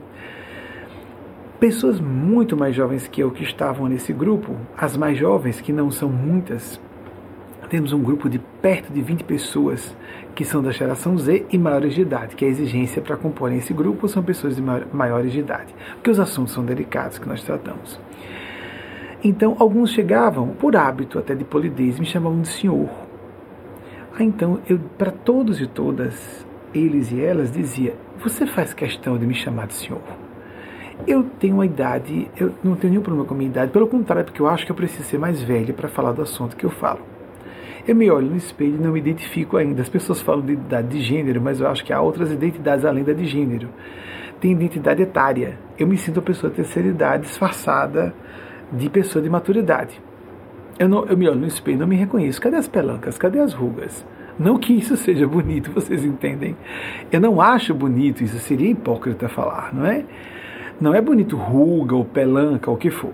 A minha calvície. Calvície não é uma coisa bonita, mas eu gosto da calvície diz que é, eu, eu sou mais cérebro do que corpo, por exemplo. Eu sempre me identifiquei mais com a cabeça do que com o corpo. Tem alguma coisa a ver. Usar óculos não é bonito, mas eu sou uma pessoa do ver com atenção. Tudo isso se, se identifica com o meu modo de ser. Tem a ver com a minha identidade. Então você quer me chamar, mas uma coisa é me identificar com a terceira idade. Está ansioso pela honra que eu não sei se terei de chegar lá não sabemos mesmo. Os espíritos têm planejamentos, mas esses planejamentos podem, essas estipulações programáticas existenciais podem não se confirmar. Você tem certeza que quer me chamar de senhor? Porque eu entendo que é educação, porque você vê, alguns têm 25, 30 anos menos que eu, tenho 51, tem gente de 21, 22, aqui 18 anos, gente que acabou de fazer 18, 19, são poucas pessoas. Se quiser me chamar de senhor ou senhora, pode. Mas eu prefiro que você me chame de você, por várias razões. O senhor ou senhora já distancia. Mas eu já tenho a função de professor, de representante de sua fé que você escolheu por estar aqui nesse grupo. Já a distância até do espírito, porque me sinto uma velha realmente. Aí você ainda bota um senhor, vai distanciar mais ainda. As relações espiritual, psicológica e politicamente corretas são as relações fraternas. Se alguém mais velho, tem obrigação de servir, de ser útil. Aquilo que Jesus falou de, uh, do lava-pés, que, é, que isso é celebrado inclusive ritualisticamente na Igreja Católica, em que Jesus, na última ceia, lavou os pés dos apóstolos. E ele diz: quem quiser ser maior no reino de Deus, seja o, o escravo ou o servo ou a serva de todos e todas. Aí é bonitinho a gente pensar que bonitinho, não é ser bonzinho, ser boazinha. Não Jesus estava sendo didático. Ele era a voz da verdade para a terra. Ele estava dizendo como as coisas funcionam. quem está à frente, seja inteligência, seja moralidade, seja mediunidade, o que for, se a pessoa tem mais, mais fortuna, mais prestígio, ela tem que pôr isso em função do bem comum. Muitas pessoas decentes do bem na Terra não percebem, são educadas e creem que tem que, já que eu sou mais inteligente, eu tenho que passar num bom concurso para me dar bem. Não que há, não haja pessoas, e há muitas, que é, prestam é, um concurso público, um, um exame e passam no exame de concurso público e para prestar grandes serviços, seja no magistério, nas universidades, seja no Ministério Público, seja na magistratura, o que seja. A pessoa pode se candidatar a cargos públicos no meio, uh, no seio da política partidária e prestar serviços públicos especiais. Não é a maioria. A maior parte das pessoas, vocês sabem. O que acontece? Na Finlândia que nós temos um sistema educacional especial. Porque se respeita a condição humana e se diz que o melhor salário é para professores. Aí o que acontece? Os melhores alunos preferem, é, escolhem fazer concurso para serem professores e professoras. O raciocínio dos finlandeses é simples e das finlandesas. Nós queremos que os melhores alunos de uma geração eduquem a outra, a próxima geração. E vejam, isso é respeito à condição humana. Nós não, não podemos esperar das pessoas santidade e renunciar a posições de prestígio. Algumas pessoas são capazes disso, são raras. Se a pessoa tem a oportunidade de crescer, de passar em concurso público, de ascender a posições de poder e de comando, a maior parte das pessoas do bem, não estou dizendo pessoas que usam para desviar recursos do erário público, para manipular multidões. Não, não estou falando dessas pessoas, não, estou falando pessoas do bem. Por que, que eu vou escolher uma coisa pior se eu posso escolher o melhor para mim? Raras pessoas renunciam à carreira de prestígio no mundo físico, renunciam a carreiras que lhe dariam salários seguros de vários dígitos e milhares de reais para dedicar-se a um ideal? Você está maluco? Quando você é da faculdade de Direito, você está maluco, você está maluco. Eu não sabia que ia passar maus bocados. Me desculpem falar sobre isso. Você está maluco? Você está maluco? Peço desculpas principalmente a mim, meu constrangimento, né? Você está doido? Vá, seja um desembargador, chegue ao ápice do poder de lá, nos horários vagos. Por ideal, você se dedica a isso. Não, eu não posso ser juiz e cirurgião ao mesmo tempo. A minha área é complexa demais para que eu use apenas meu tempo de diletantismo e de repouso só para passar o tempo, para passar de santinho bonzinho mas primeiro eu vou resolver a minha vida. Não, não. Há pessoas que estão na área do poder e do prestígio e que dedicam horas vagas a isso porque não foram chamadas como eu a viver o sacerdócio nessa área. Não sacerdócio convencional, mas porque não vai para a igreja católica, dá mais prestígio. É mesmo prestígio?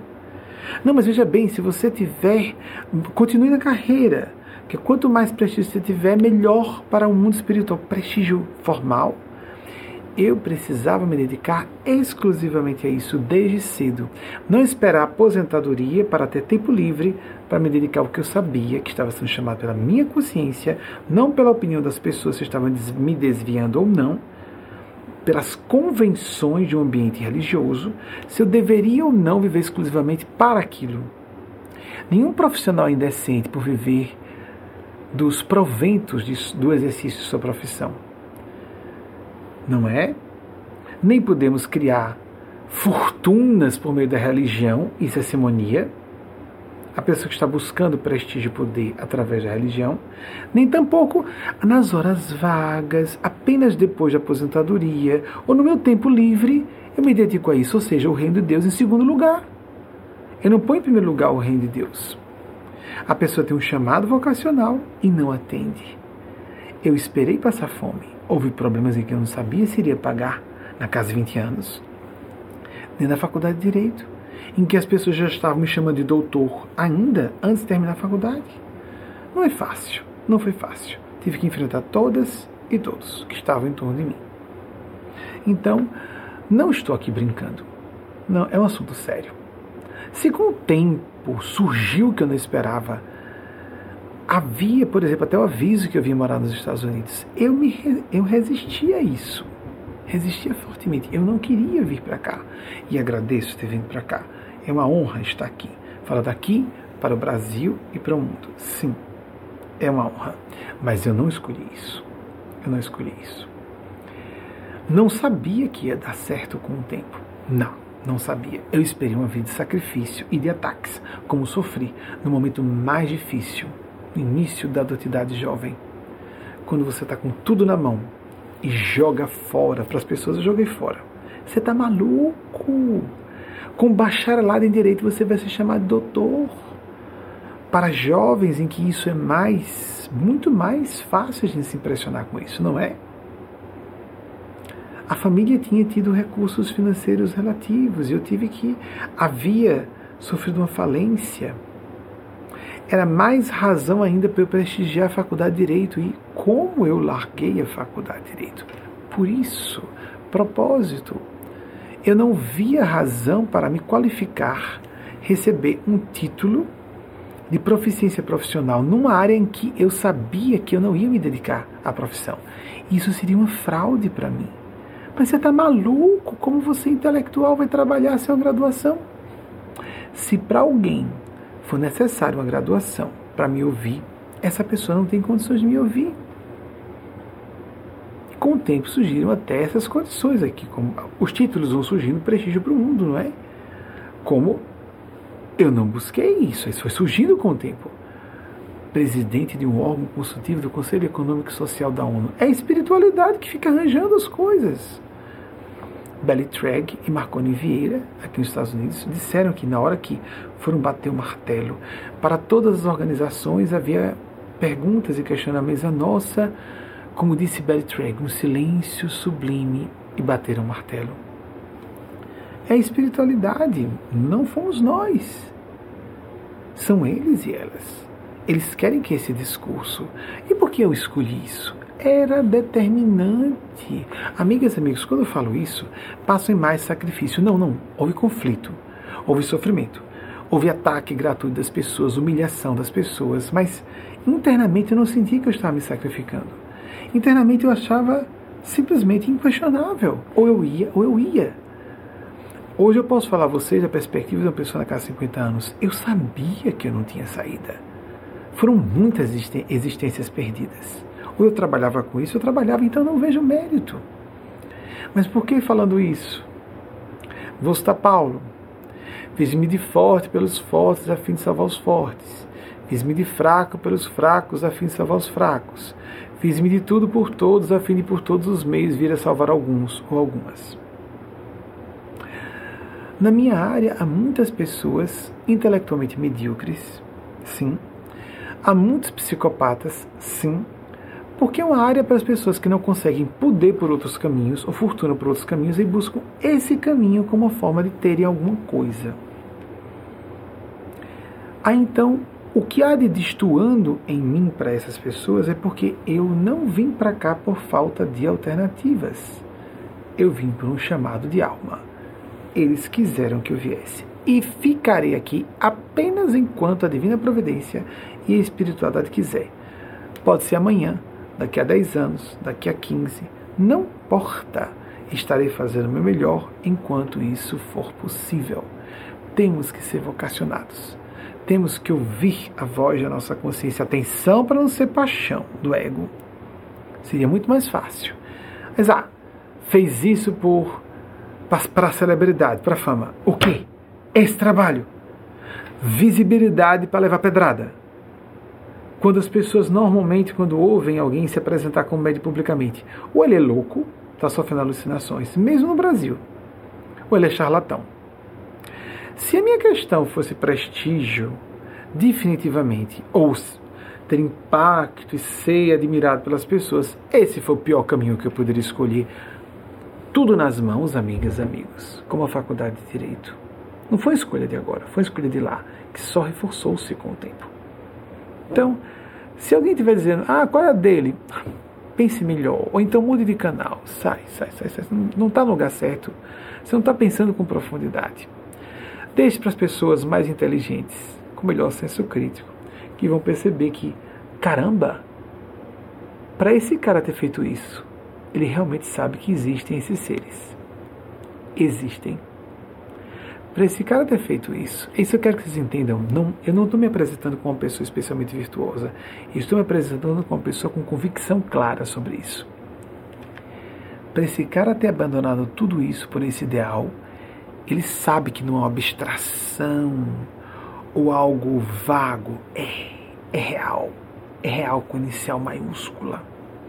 Desde a minha a transição da adolescência para a vida adulta. É, é real pesquisem. Vou sugerir de novo, principalmente os grandes autores de física quântica que eu já estava lendo na época. Leiam os filósofos da Grécia Antiga, principalmente da Grécia Antiga, sobre o assunto espiritualidade. Deem uma passadinha pelos filósofos modernos. Sugiro Immanuel Kant. Crítica da Razão Pura é de assombrar. Leiam Jung. Tudo isso eu li da adolescência para cá 20 anos é real mesmo. Nós estamos sendo observadas e observados mesmo. Um casal nos visitou agora sexta-feira em nossa autorização para as pessoas integrantes desse grupo mais próximo que quando vêm para passam por aqui pelos Estados Unidos podem nos visitar nessa reunião de sexta-feira para um grupo pequeno de pessoas. Lógico, ao todo são um pouco mais de 300 pessoas, são 323, se não me engano agora. Sempre vai aumentando um pouquinho, mas bem devagarzinho, porque o filtro é apertado. E esse casal uh, foi para Aracaju, uh, pra, é um casal heterossexual, foi para Aracaju para ficar próximo ao núcleo geratriz, nossa instituição, bateu de cara com a pandemia. Como interpretou? Vejam que meritório da parte deles, dela e dele, dos dois que o correto é que eles se programassem para vir para cá. Não toda pessoa.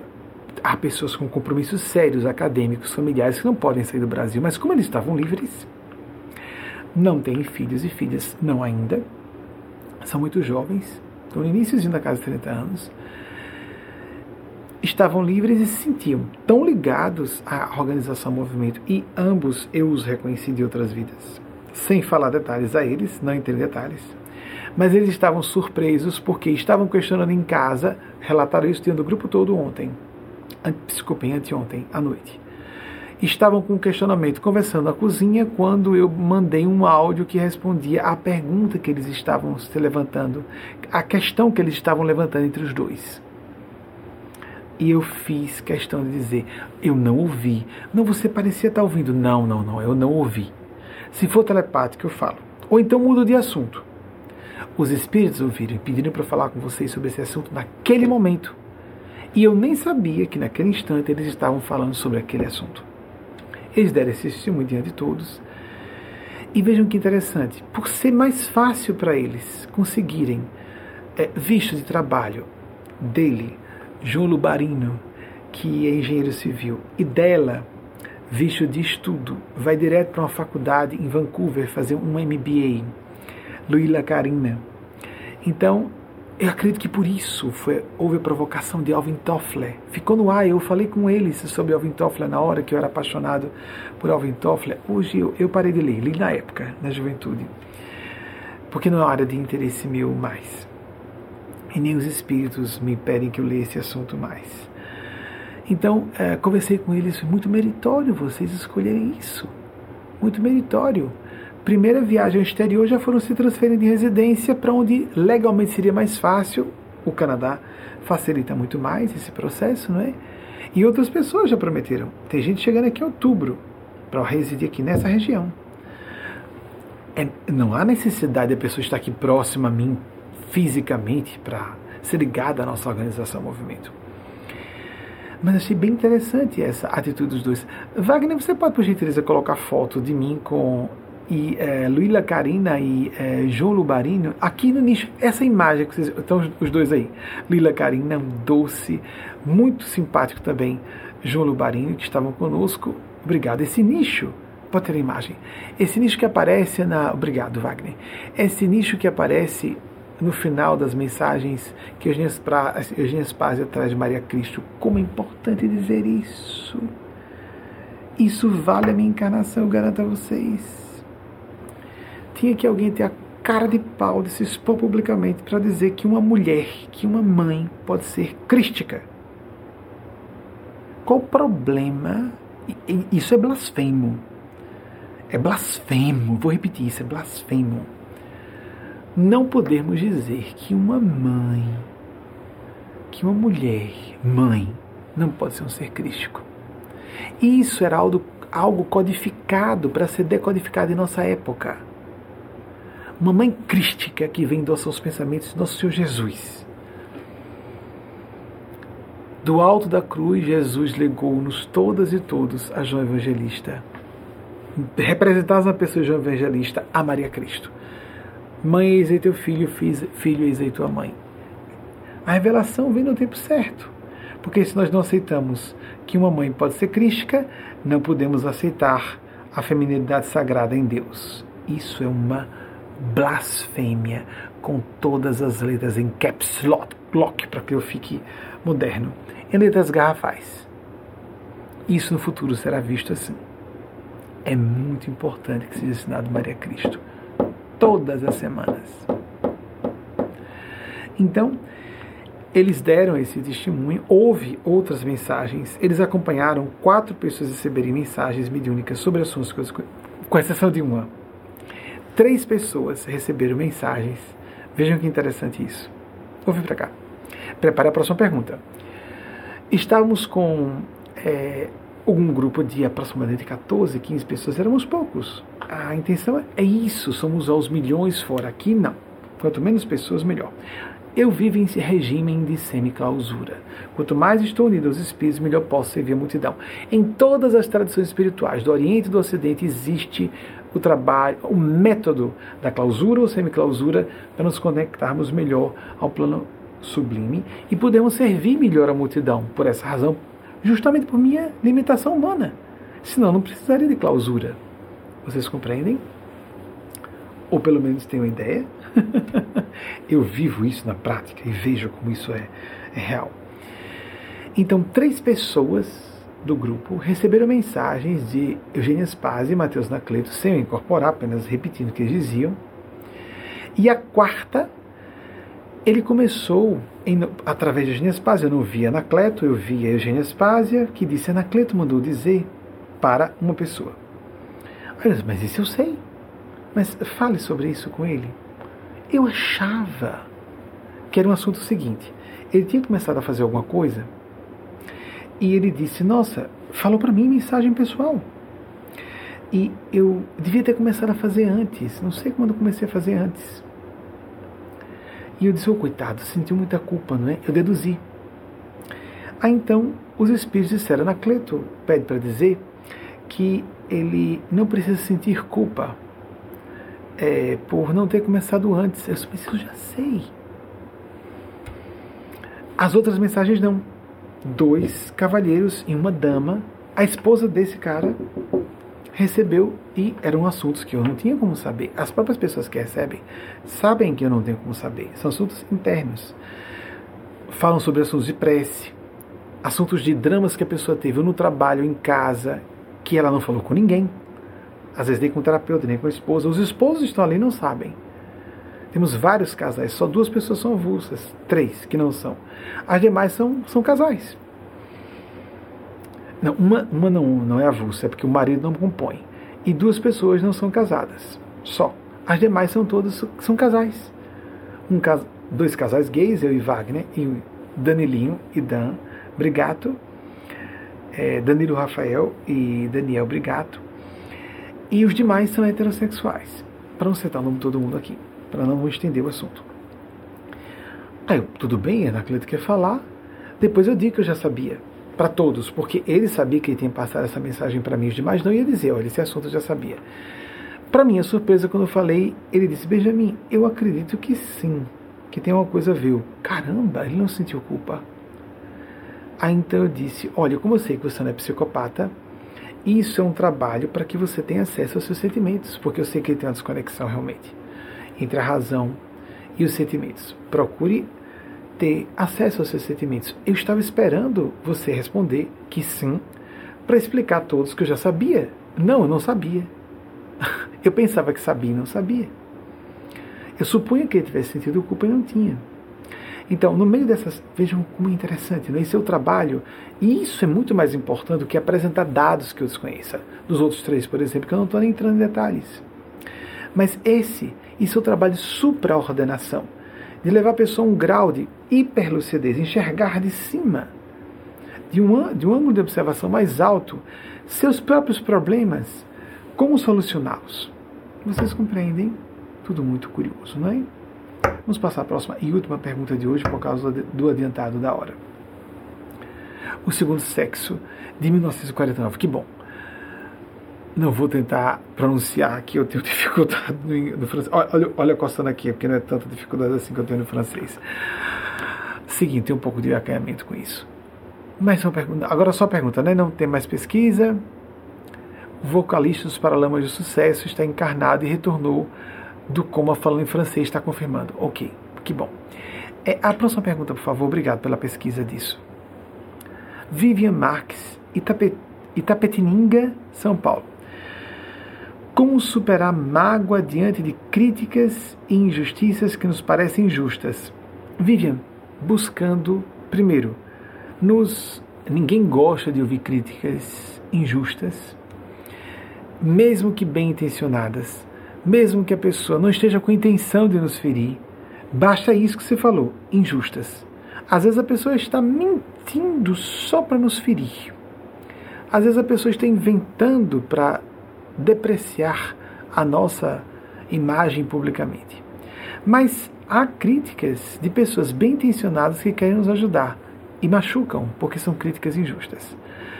O primeiro ponto a fazermos, Vivian, o que nós devemos primeiramente buscar, segundo pelo menos o que os nossos instrutores e instrutoras do mundo extrafísico pedem que digamos, é lastrear o nosso sentimento de autoestima. Recentemente falei com uma pessoa, não vai bater minha autoestima. Isso é um problema seu, você está projetando uma questão sua. Não é meu isso aí, isso é seu. Alguns acompanharam recentemente isso. Lastrear a opinião que fazemos sobre nós mesmos, o nosso autorrespeito, a nossa autoestima e nossa própria consciência, com bom senso autocrítico, isso não é arrogância, é o contrário. Isso é o caminho da verdadeira humildade. Onde é que eu estou sendo? Calixto Branco, você até há pouco disse. Muita modéstia é sinal de hipocrisia. Uma pessoa não pode ser modesta e honesta ao mesmo tempo. Essa é coisa de artista, normalmente, né? E é, não estou querendo fazer crítica a, a Khalid Gibran, achei interessante ele ter dito isso. Mas, primeiro, lastrear. Peraí, estou, isso faz sentido o que a pessoa falou. Quando a gente ouve uma crítica, isso foi Chico Xavier. Chico Xavier completa 20 anos que se libertou ele foi libertado do corpo físico nessa semana 30 de junho, duas décadas sem, como Eugênia Spazia chama aqui em nossa organização, movimento de Irmã Cândida. Uma das mães espirituais do Brasil pediu para nascer em corpo de homem. Naquela época, em corpo de homem mestiço, fora dos padrões estéticos de beleza, sofrendo estrabismo, uma série de enfermidades, na pobreza, sem acesso à instrução. Tão linda como ela era, tinha que se ocultar ao máximo para não chamar muita atenção das pessoas. Como Emmanuel, seu guia espiritual, está encarnado. E tem gente que acredita que um ser do nível de Emmanuel estaria nascido homem branco, deve ter olhos azuis, não é? Nascido numa grande capital como São Paulo, o Rio. É mesmo? Vocês acham isso? Isso é revelação de um total desconhecimento do assunto espiritual. Seres de, grandes, de grande status evolutivo podem nascer em, com, a, com beleza? Podem, sim. Raro. Podem nascer em posição de destaque? Sim. Abraham Lincoln chegou à presidência dos Estados Unidos e é o guia espiritual dos Estados Unidos, por revelação de Eugênia Spaz e Mateus Anacleto. Mas normalmente nascem como Madre Teresa de Calcutá. O que, que ela tinha de bela? Quem disse que Emmanuel nasceu em corpo de homem? Quem disse que ele é branco seria uma mulher negra? Quem diz que ele não está nascido no interior do Nordeste ou do Norte do Brasil? Ou ele nasceria numa capital? É mesmo? Para ser aluno e aluna, discípulo e discípula de Emmanuel, a pessoa vai ter que passar pelo filtro, o teste do preconceito. Desagradável né, de ouvir isso. Como assim você está dizendo que ela vai nascer? Emmanuel, que desrespeito. Desrespeito por quê? Nascer mulher é desrespeito? Eu ofendi Emmanuel em quê? Nascer mulher negra, ofendi em quê? Preste atenção nos seus sentimentos no interior do Brasil. Mas Chico Xavier, ao nascer, a cidade de Pedro Leopoldo era assim no Sudeste, ok. Mas era só a 30 quilômetros de, de Belo Horizonte, capital de Minas Gerais. Minas Gerais sempre foi um estado muito influente no Brasil. Mas na época em que ele nasceu, em 1910, era interiorzão. Ele trabalhava com os pés no chão, psicografava com os pés no chão. Poucas pessoas sabem disso, que ele ficava de pés descalços com o chão batido. Não havia piso no chão. Com cachorro e galinha passando enquanto ele psicografava. Irmã Cândida, uma das preferidas de Nosso Senhor Jesus, uma das mães espirituais do Brasil, esteve entre nós entre 1910 e 2002. Quantas críticas injustas uma alma santa de uma mãe do Brasil sofreu vocês não fazem ideia dos horrores que ele passou. Não fazem ideia das injustiças que ele sofreu. Ano sobre ano. A ponto de, quando estava no meio espírita, ter problemas por fazer muitos elogios a ele. Eu acho que é muita inveja. É muita inveja. Estamos fora do meio kardecista, não de todos e todas do kardecismo. Era uma alma santa. O que é santidade, hein, gente? Se não for, se agir como um anjo, ouvindo tudo que as pessoas pensavam, num raio de 12 metros em torno dele, dela. Não, como não estou falando só de mulher trans, é mais do que isso, é uma mãe trans. Era uma mãe espiritual, uma mulher, uma dama do plano sublime que se encapsulou num corpo de homem, com tendência à obesidade, com estrabismo, como falei. Mestiçagem na época era uma coisa muito séria. Hoje, a pessoa tem a cor um pouquinho morena, já é vista como inferior, sem que ninguém perceba. Fica subliminar isso. Mas fica. Fica. E quem disse que nós teremos Emmanuel de modo óbvio? Não vem não. Não vem de modo óbvio não. Já reencarnou? Foi, foi. Mas não como as pessoas pensam. Não. Não como as pessoas pensam. E trabalhará no campo das líderes, líderes espíritas, isso não me foi informado. Talvez não. O que, que a espiritualidade reserva? Nós não somos, eles dizem, da espiritualidade, ligados a nenhum partido de crença, a nenhuma religião formalmente organizada, como o kardecismo é uma religião formalmente organizada. Alguns podem dizer que não, mas é. Tem Federação Espírita Brasileira, Confederação Espírita Internacional, assim como há a organização da Igreja Católica das diversas denominações evangélicas ao Vaticano, igreja formalmente organizada. Desapareceu o kardecismo como Kardec fundou. Que a pessoa perguntava de que religião você é. Ele era um cientista, por exemplo. Ele se dizia um cientista. Ele não se disse fundador de uma religião. Como Emmanuel vai trabalhar nessa encarnação?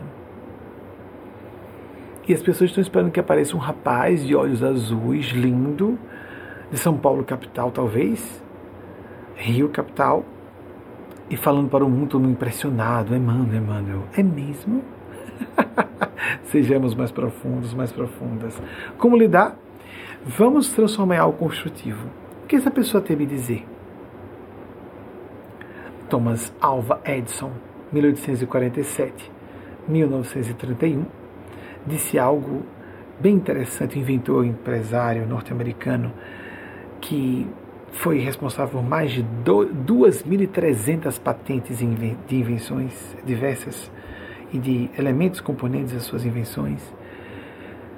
Disse algo muito interessante sobre que ele foi muito perseguido, muito atacado, lógico, né? um gênio, não é? Foi inclusive tratado como estúpido. A própria professora disse: Você é tão burro que você não vai servir para nada. Aos sete anos de idade, sete apenas. Ele não conseguia prestar atenção nas aulas. Albert Einstein ouviu algo semelhante. Isso é muito burro, você não vai conseguir fazer coisa alguma. Se eu me engano, ele tinha seis quando ouviu isso. Mas estava com a cabeça em outro lugar. Tem gente que acha que ser inteligente é ficar enquadradinho, levar nota 10 e ficar passando em. Vocês entendem? Se enquadrar no sistema. Há inteligências que quebram os sistemas, quebram os paradigmas, antecipam o futuro, abrem estradas para o futuro. Essas mentes normalmente, não com exceções, claro, não se enquadram a títulos ou a formações acadêmicas específicas. Não, não. Normalmente não. Há exceções que sobem pelo caminho mais formal, convencional, mas o normal não é. Acabei de citar Abraham Lincoln, foi eleito presidente dos Estados Unidos numa época crítica da história desse país, estava aqui como presidente. Tinha o um poder constituído, concedido pelo povo por voto popular. Desculpem. Quantas injustiças ele sofreu? Ele absorvia o que havia de ruim e devolvia em benefícios. As críticas injustas podem, podemos ver também eventos que pareçam injustos. Então, as, então o que Thomas Edison disse de curioso sobre isso? Eu me orgulho de nunca ter inventado nada que matasse pessoas. Mas há dois episódios, um lendário, que eu não sei se vou contar, mais um que eu acho que eu já é, narrei aqui a vocês há alguns meses. E esse eu li de um filho dele, dizendo que correu às pressas sabendo que o laboratório do pai estava em chamas. Pelo que me recordo, ele estava com 69 anos à época, Thomas Alva Edison. O laboratório meu pai em chamas, o laboratório é a vida dele, como meu pai está. E lindamente, de forma poética, o filho descreve que as labaredas das chamas, o incêndio do laboratório, ele dormia lá. As equipes de não existia engenharia como nós entendemos, os seus assistentes ficavam se, uh, se revezando para poder dar conta do pique de Thomas Edison. Esses realizadores são totalmente focados. E ele vê a vida dele ali sendo queimada, havia muito trabalho de experimentação com pesquisas documentadas em avanço. Algumas há três, quase quatro anos. Ele perdeu todos os documentos. Lembremos que não havia essa história de nuvem, arquivo baixado em outro lugar, estava tudo ali em papel, queimando tudo. E o filho, quando chegou, é, assustado, como é que meu pai está? Não é? As labaredas, ele descreveu, pelo que eu me recorde, faziam clarões nos cabelos brancos do pai. Meu pai, como você está? Ele, bem, vamos poder começar do zero uma série de pesquisas que estavam travadas. o lado melhor foi o que aconteceu com o casal que disse a vocês. Escolheu o lado melhor. De fato, alguns inventos que estavam travados, viciados com um conjunto de pesquisas ficavam em círculos ali, dentro de certos paradigmas é, que vão sendo desenvolvidos. A gente começa a criar viciações intelectuais e perceptivas quando a gente repete uma mesma experimentação. Perdeu os arquivos, teve que começar do zero, ele e a equipe toda. Alguns inventos saíram rapidamente, não me recordo quais agora, por causa desse incêndio. Então, o fogo depurador. Eu falei do casal por quê? Porque eles foram para Caju para ficar próximos a mim e depois foram para lá. Vocês poderiam ter entendido assim, a interpretar, ah, foi um mau sinal, né? Erramos em Paracaju. Não, eles interpretaram diferente. É para a gente dar um salto e agora sair do hemisfério sul para o hemisfério norte. Vamos para Norte América, como chama a Geniespásia. Então Luíla imediatamente respondeu, mas com certeza, é certeza para você que tem essa visão de foco no seu ideal.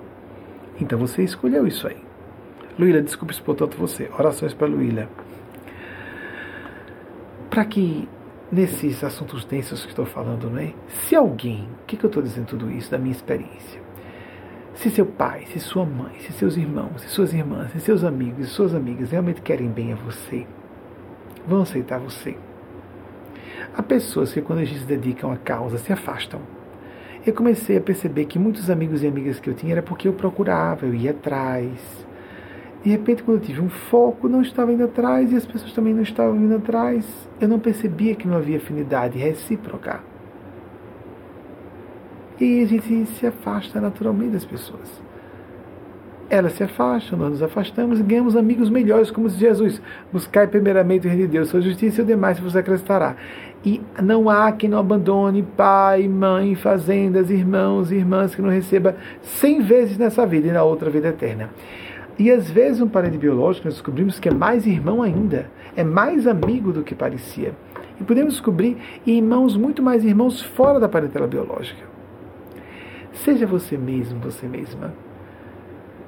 Não encene para agradar, para corresponder expectativas de quem quer que seja.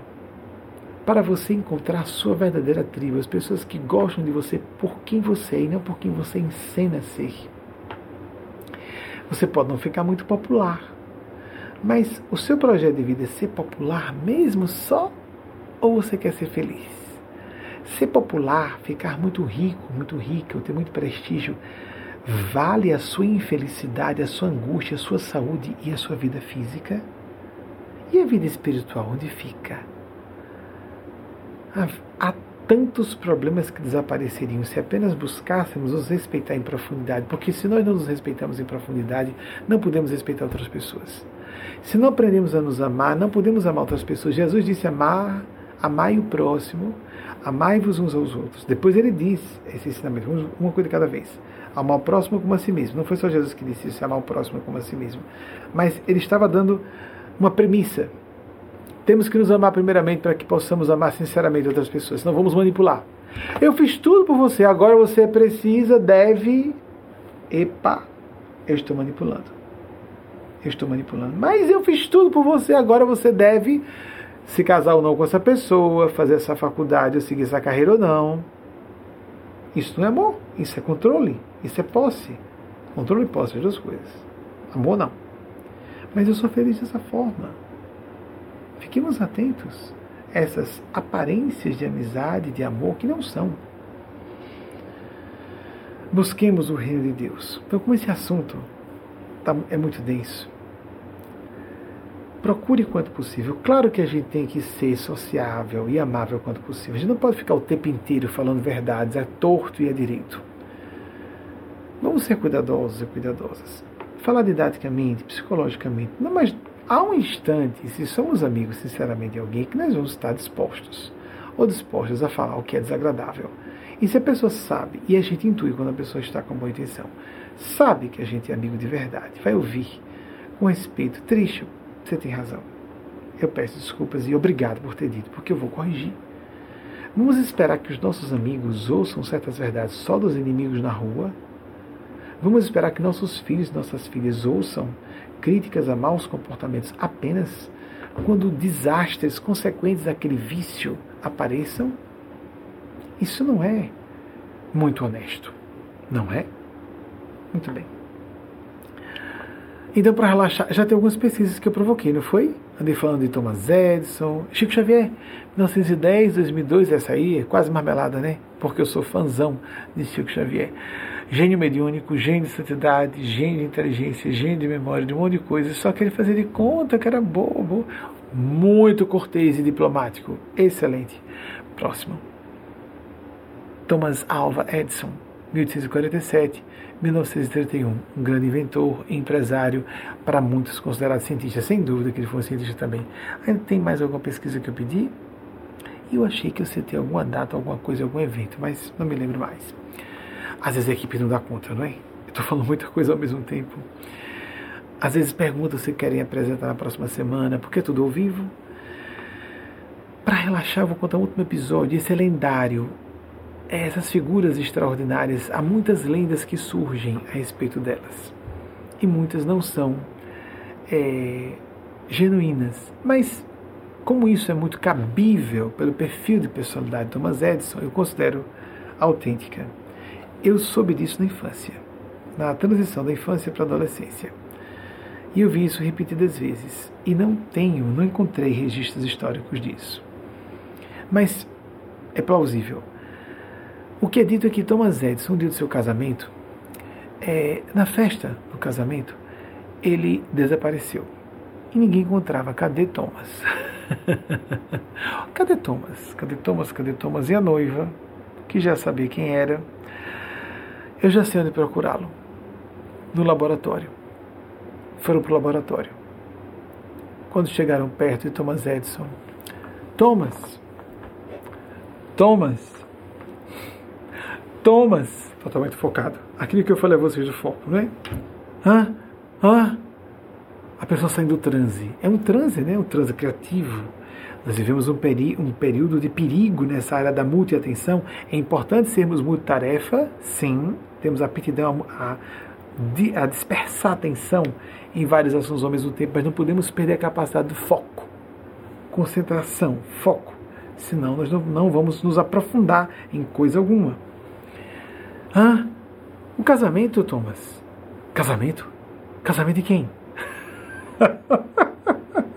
Como uma pessoa que adormeceu e acordou e não se lembra que dia da semana é. Hoje, por exemplo, eu acordei assim. Que dia? Eu... Ah, hoje é o dia da palestra.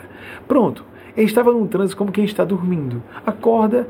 Que casamento? O seu? Ah, sim, é. Daqui a pouco eu chego lá. Ele saiu da festa. Tinha mais o que fazer. Estar na festa de casamento. Ainda que fosse a festa de casamento dele. Coitada da esposa, né? Mas legou um, um benefício gigante à humanidade. Alguém pode dizer, Rod Gardner falava isso, especialista em gênios, em grandes realizadores, devoradores de vidas. É mesmo. Essa mulher podia ter uma vida medíocre e desimportante. Mas ela teve a honra de ser esposa de Thomas Edison e dar suporte a uma missão gigante que nos deu benefícios colossais para o trabalho em todas as áreas. Vamos fazer uma pesquisa de, de onde Thomas Edison meteu a mão em quase tudo que foi utilizado como tecnologia no século XX que usamos até hoje. Telefone, andou metendo a mão na televisão, fonógrafo, lá vai cinematógrafo, tudo que vocês imaginarem. Aí alguém pode dizer, ah, mas vai lá ficar na pele dela, que coisa horrível. Que não casasse, que se separasse. Havia divórcio já aqui nos Estados Unidos. Havia isso, essa possibilidade. Então, saia, não case. Ah, então, aqueles rapazes que ajudaram Michelangelo e Leonardo da Vinci, pobrezinhos, desde jovens foram ajudar Leonardo da Vinci, Michelangelo, quem seriam esses rapazes? Modelo que de Davi, de, Michel, de uh, Michelangelo. O rapaz foi imortalizado, teve sua beleza imortalizada para sempre. Quem seriam se não fossem auxiliares de tanto Leonardo da Vinci considerado um referencial de genialidade para todas as épocas da humanidade, como Michelangelo, que era contemporâneo, também italiano, de outra cidade, estado. Na época não era, a Itália não existia como país, não é? Ela só surgiu, pelo que eu me recordo, por volta de 1860. Mas eram várias cidades-estado. O mesmo aconteceu com a Alemanha, demorou para se formar como nação.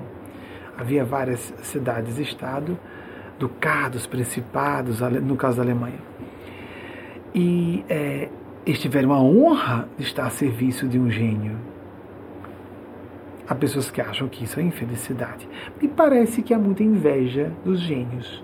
Às vezes estudiosos de gênios têm inveja de gênios. Às vezes estudiosos de médios têm inveja de médios. Então fica aquela história de, ah, Chico Xavier era uma alma com muitas dívidas.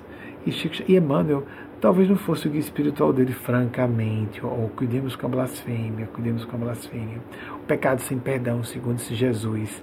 Dizer que alguém movido por um Espírito Santo, um Santo Espírito de Deus como Emmanuel, não era o Espírito Santo. Cuidemos, cuidemos, cuidemos. Jesus diz, leiam Marcos capítulo 3, isso é um pecado sem perdão. É uma blasfêmia sem perdão. Em Mateus também tem. Em Mateus é que é blasfêmia sem perdão, se eu não me engano. Em cada um tem uma versão aproximada. É óbvio que são aproximações do português, não é? Mas vemos algo parecido que aqui fazemos a prática do Evangelho inglês, que é diária em nossa instituição, vemos algo parecido. Tem mais alguma coisa que eu pedi pesquisa que vocês conseguiram ou não? Acho que não, né? Não. Então vamos encerrar. É, eu demoro um pouquinho mais à vontade. Agora existe esse conceito, o um novo paradigma da live.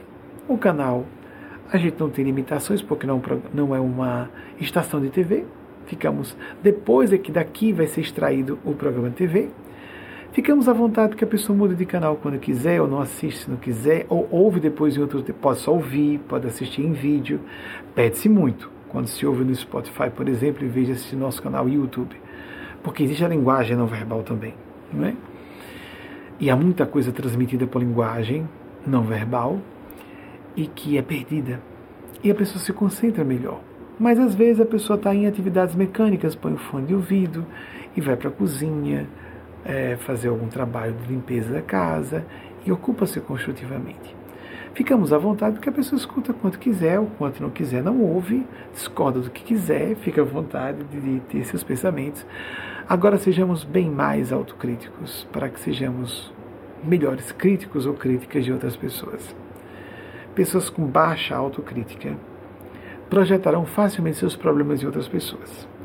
E distorcerão a percepção da realidade, o que é perigoso para qualquer um, qualquer uma de nós. Que Nossa Senhora das Maravilhas em transbordamento com graças e bênçãos em cascatas. Toquem o coração e levem graças e bênçãos a seus entes queridos e a seus projetos pessoais e a vocês próprios como pessoas, a todas e todos nós. Ah, então Thomas Edison, 2.330, falei mais de 2.300, né? 2.332 patentes. Eu ia lembrar exatamente quantas foram, mas sabia que era mais de 2.300 patentes. Então eu gosto, gosto de ser corrigido no ar, para lembrar que todos somos falíveis. É ao vivo, é natural, não tem como não cometer erros programando quanto mais ao vivo, né, com as perguntas e as citações acontecendo em tempo real, de acordo com propostas dos espíritos. Eu só sabia de antemão, realmente sabia, queria. Eu achei que ia ser só, eu achei que fosse relacionado ao casal que nos visitou anteontem. A única pista que eu tinha. E alguma coisa sobre Alvin Toffler, porque eu citei aqui sobre Alvin Toffler, não é? Mas nada além disso. Nada além disso. E o que eu citei sobre Alvin Toffler não foi o que eu citei aqui. Foi diferente na nossa reunião presencial de sexta-feira próxima passada. Tenha sua prática diária de meditação, de prece. Tenha o seu hábito semanal, que pode ser aqui conosco, se você, se você se afinou com o nosso modo de pensar, de sentir, de interpretar o mundo junto com os nossos mestres e mestras do plano maior. Você pode ter um pastor. Há pastores decentes, amigos e amigas. Algumas pessoas vêm perguntar: e aí, pastores todos são desonestos e corruptos? Não, claro que não, amigos. É como dizer que todos os políticos são corruptos? Também não. Ou políticas corruptas? Não. Pode ser a maioria. em algumas categorias, não sei se uma e outra, ou nas duas, eu não sei. Mas há exceções honrosas, honrosíssimas. Eu gosto de assistir a, a prédica de um certo religioso, de, um certo, de uma certa sacerdotisa, precisamos de sacerdotisas na Igreja Católica, isso vai ser corrigido no futuro, está errado, isso é uma blasfêmia, isso é uma blasfêmia. E como há pastoras em igrejas evangélicas, muito bem, está correto. Como os pastores podem se casar, correto, correto. Não obrigação de celibato, isso é um distúrbio, isso é errado há interesses patrimoniais lá atrás, da antiga Igreja Católica que não deve ser mais a Deus. Vai ser corrigido, vai ser corrigido, tudo isso vai ser corrigido. Com o tempo, tomara. Porque a humanidade não dispensa ainda religiões formalmente organizadas, embora, em massa, as novas gerações estejam se afastando das religiões formalmente organizadas. Por isso, o lema da nossa organização é espiritualidade com ou sem religião, porque para os milenares já acabou, estamos na geração Z, desde 1996. Quem nasceu de 97 para cá seria da geração Z. Os milenares há um bom tempo se declaram, três quartos dos milenares aproximadamente, espirituais, mas não religiosos. E nós propomos aqui, e propusemos já várias vezes, que as pessoas não fiquem tão contra as religiões. Há muitos abusos perpetrados pelas religiões, mas pelas academias pelas instituições públicas, pela política, blá, blá, blá, blá, blá. todo lugar onde é ser humano há problema.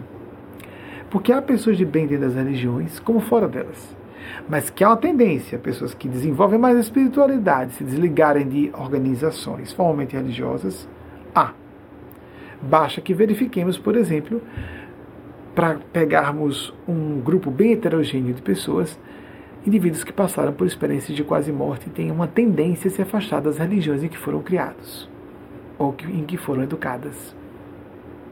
Porque veem que o que perceberam lá não se enquadra bem, mas não se enquadra mesmo nos cânones e dogmas das religiões em que foram educados e educadas. Como sem religião, busca sua espiritualidade, oração, meditação. Assistir uma vez na semana uma fala como essa ou de qualquer outro caminho que você julgue apropriado a seu modo de pensar, sentir e agir. Aqui eu sei que é um pouco mais espinhoso me ouvir. A pessoa tem que ter um pouquinho de conteúdo, um pouquinho, um pocão de sentimento, muita autocrítica e disposição a agir como líder de si mesmo, de si mesma e se libertar de hipnoses. Então, nosso público, fico feliz em dizer, sem modéstia, qualificado. Temos líderes e pessoas no topo de suas carreiras em todas as áreas do saber e do conhecimento humanos que nos acompanham. Porque são pessoas que sabem que estão ouvindo alguma coisa importante e que tem que vir de um plano maior. Sabem que não pode ser só meu. Não é não mesmo. O percentual é pequeno meu. Está nos erros. Está aqui ou ali em eles utilizarem alguma coisa da minha, da minha biografia pessoal, perdoem. Essa parte realmente me deixou mais é, constrangido, naturalmente, naturalmente, é? E observemos o que é necessário fazermos. Ouvir os nossos corações, nossas consciências, razão, consciência e coração acima do ego e dos, dos impulsos animais, da nossa subpersonalidade animal. Mas é razão casada consciência. Coloquemos intuição, razão e consciência à frente. As três. Perdão. Os três com o coração. Conjunto de sentimentos, de intuições, de valores morais. Isso tem que estar à frente de ego, gosto, capricho pessoal, ou então sensações ou paixões animais. Se usarmos isso como um hábito, esse método, se utilizarmos esse método como hábito de filtragem do que é o melhor para nós, nós não fazemos ideia da quantidade de desastres que vamos evitar nas nossas e nas vidas de terceiros em torno de nós, dentro do nosso raio de influência pessoal, e o quanto nós fomentaremos grandes acertos e em maior número nas nossas e nas existências de outras pessoas, a começar dos nossos entes queridos. Que a Divina Providência nos abençoe a todas e todos, assim seja. Uma excelente semana para cada uma e cada um de vocês. Até o próximo domingo, se a Divina Providência assim nos autorizar. Assim seja.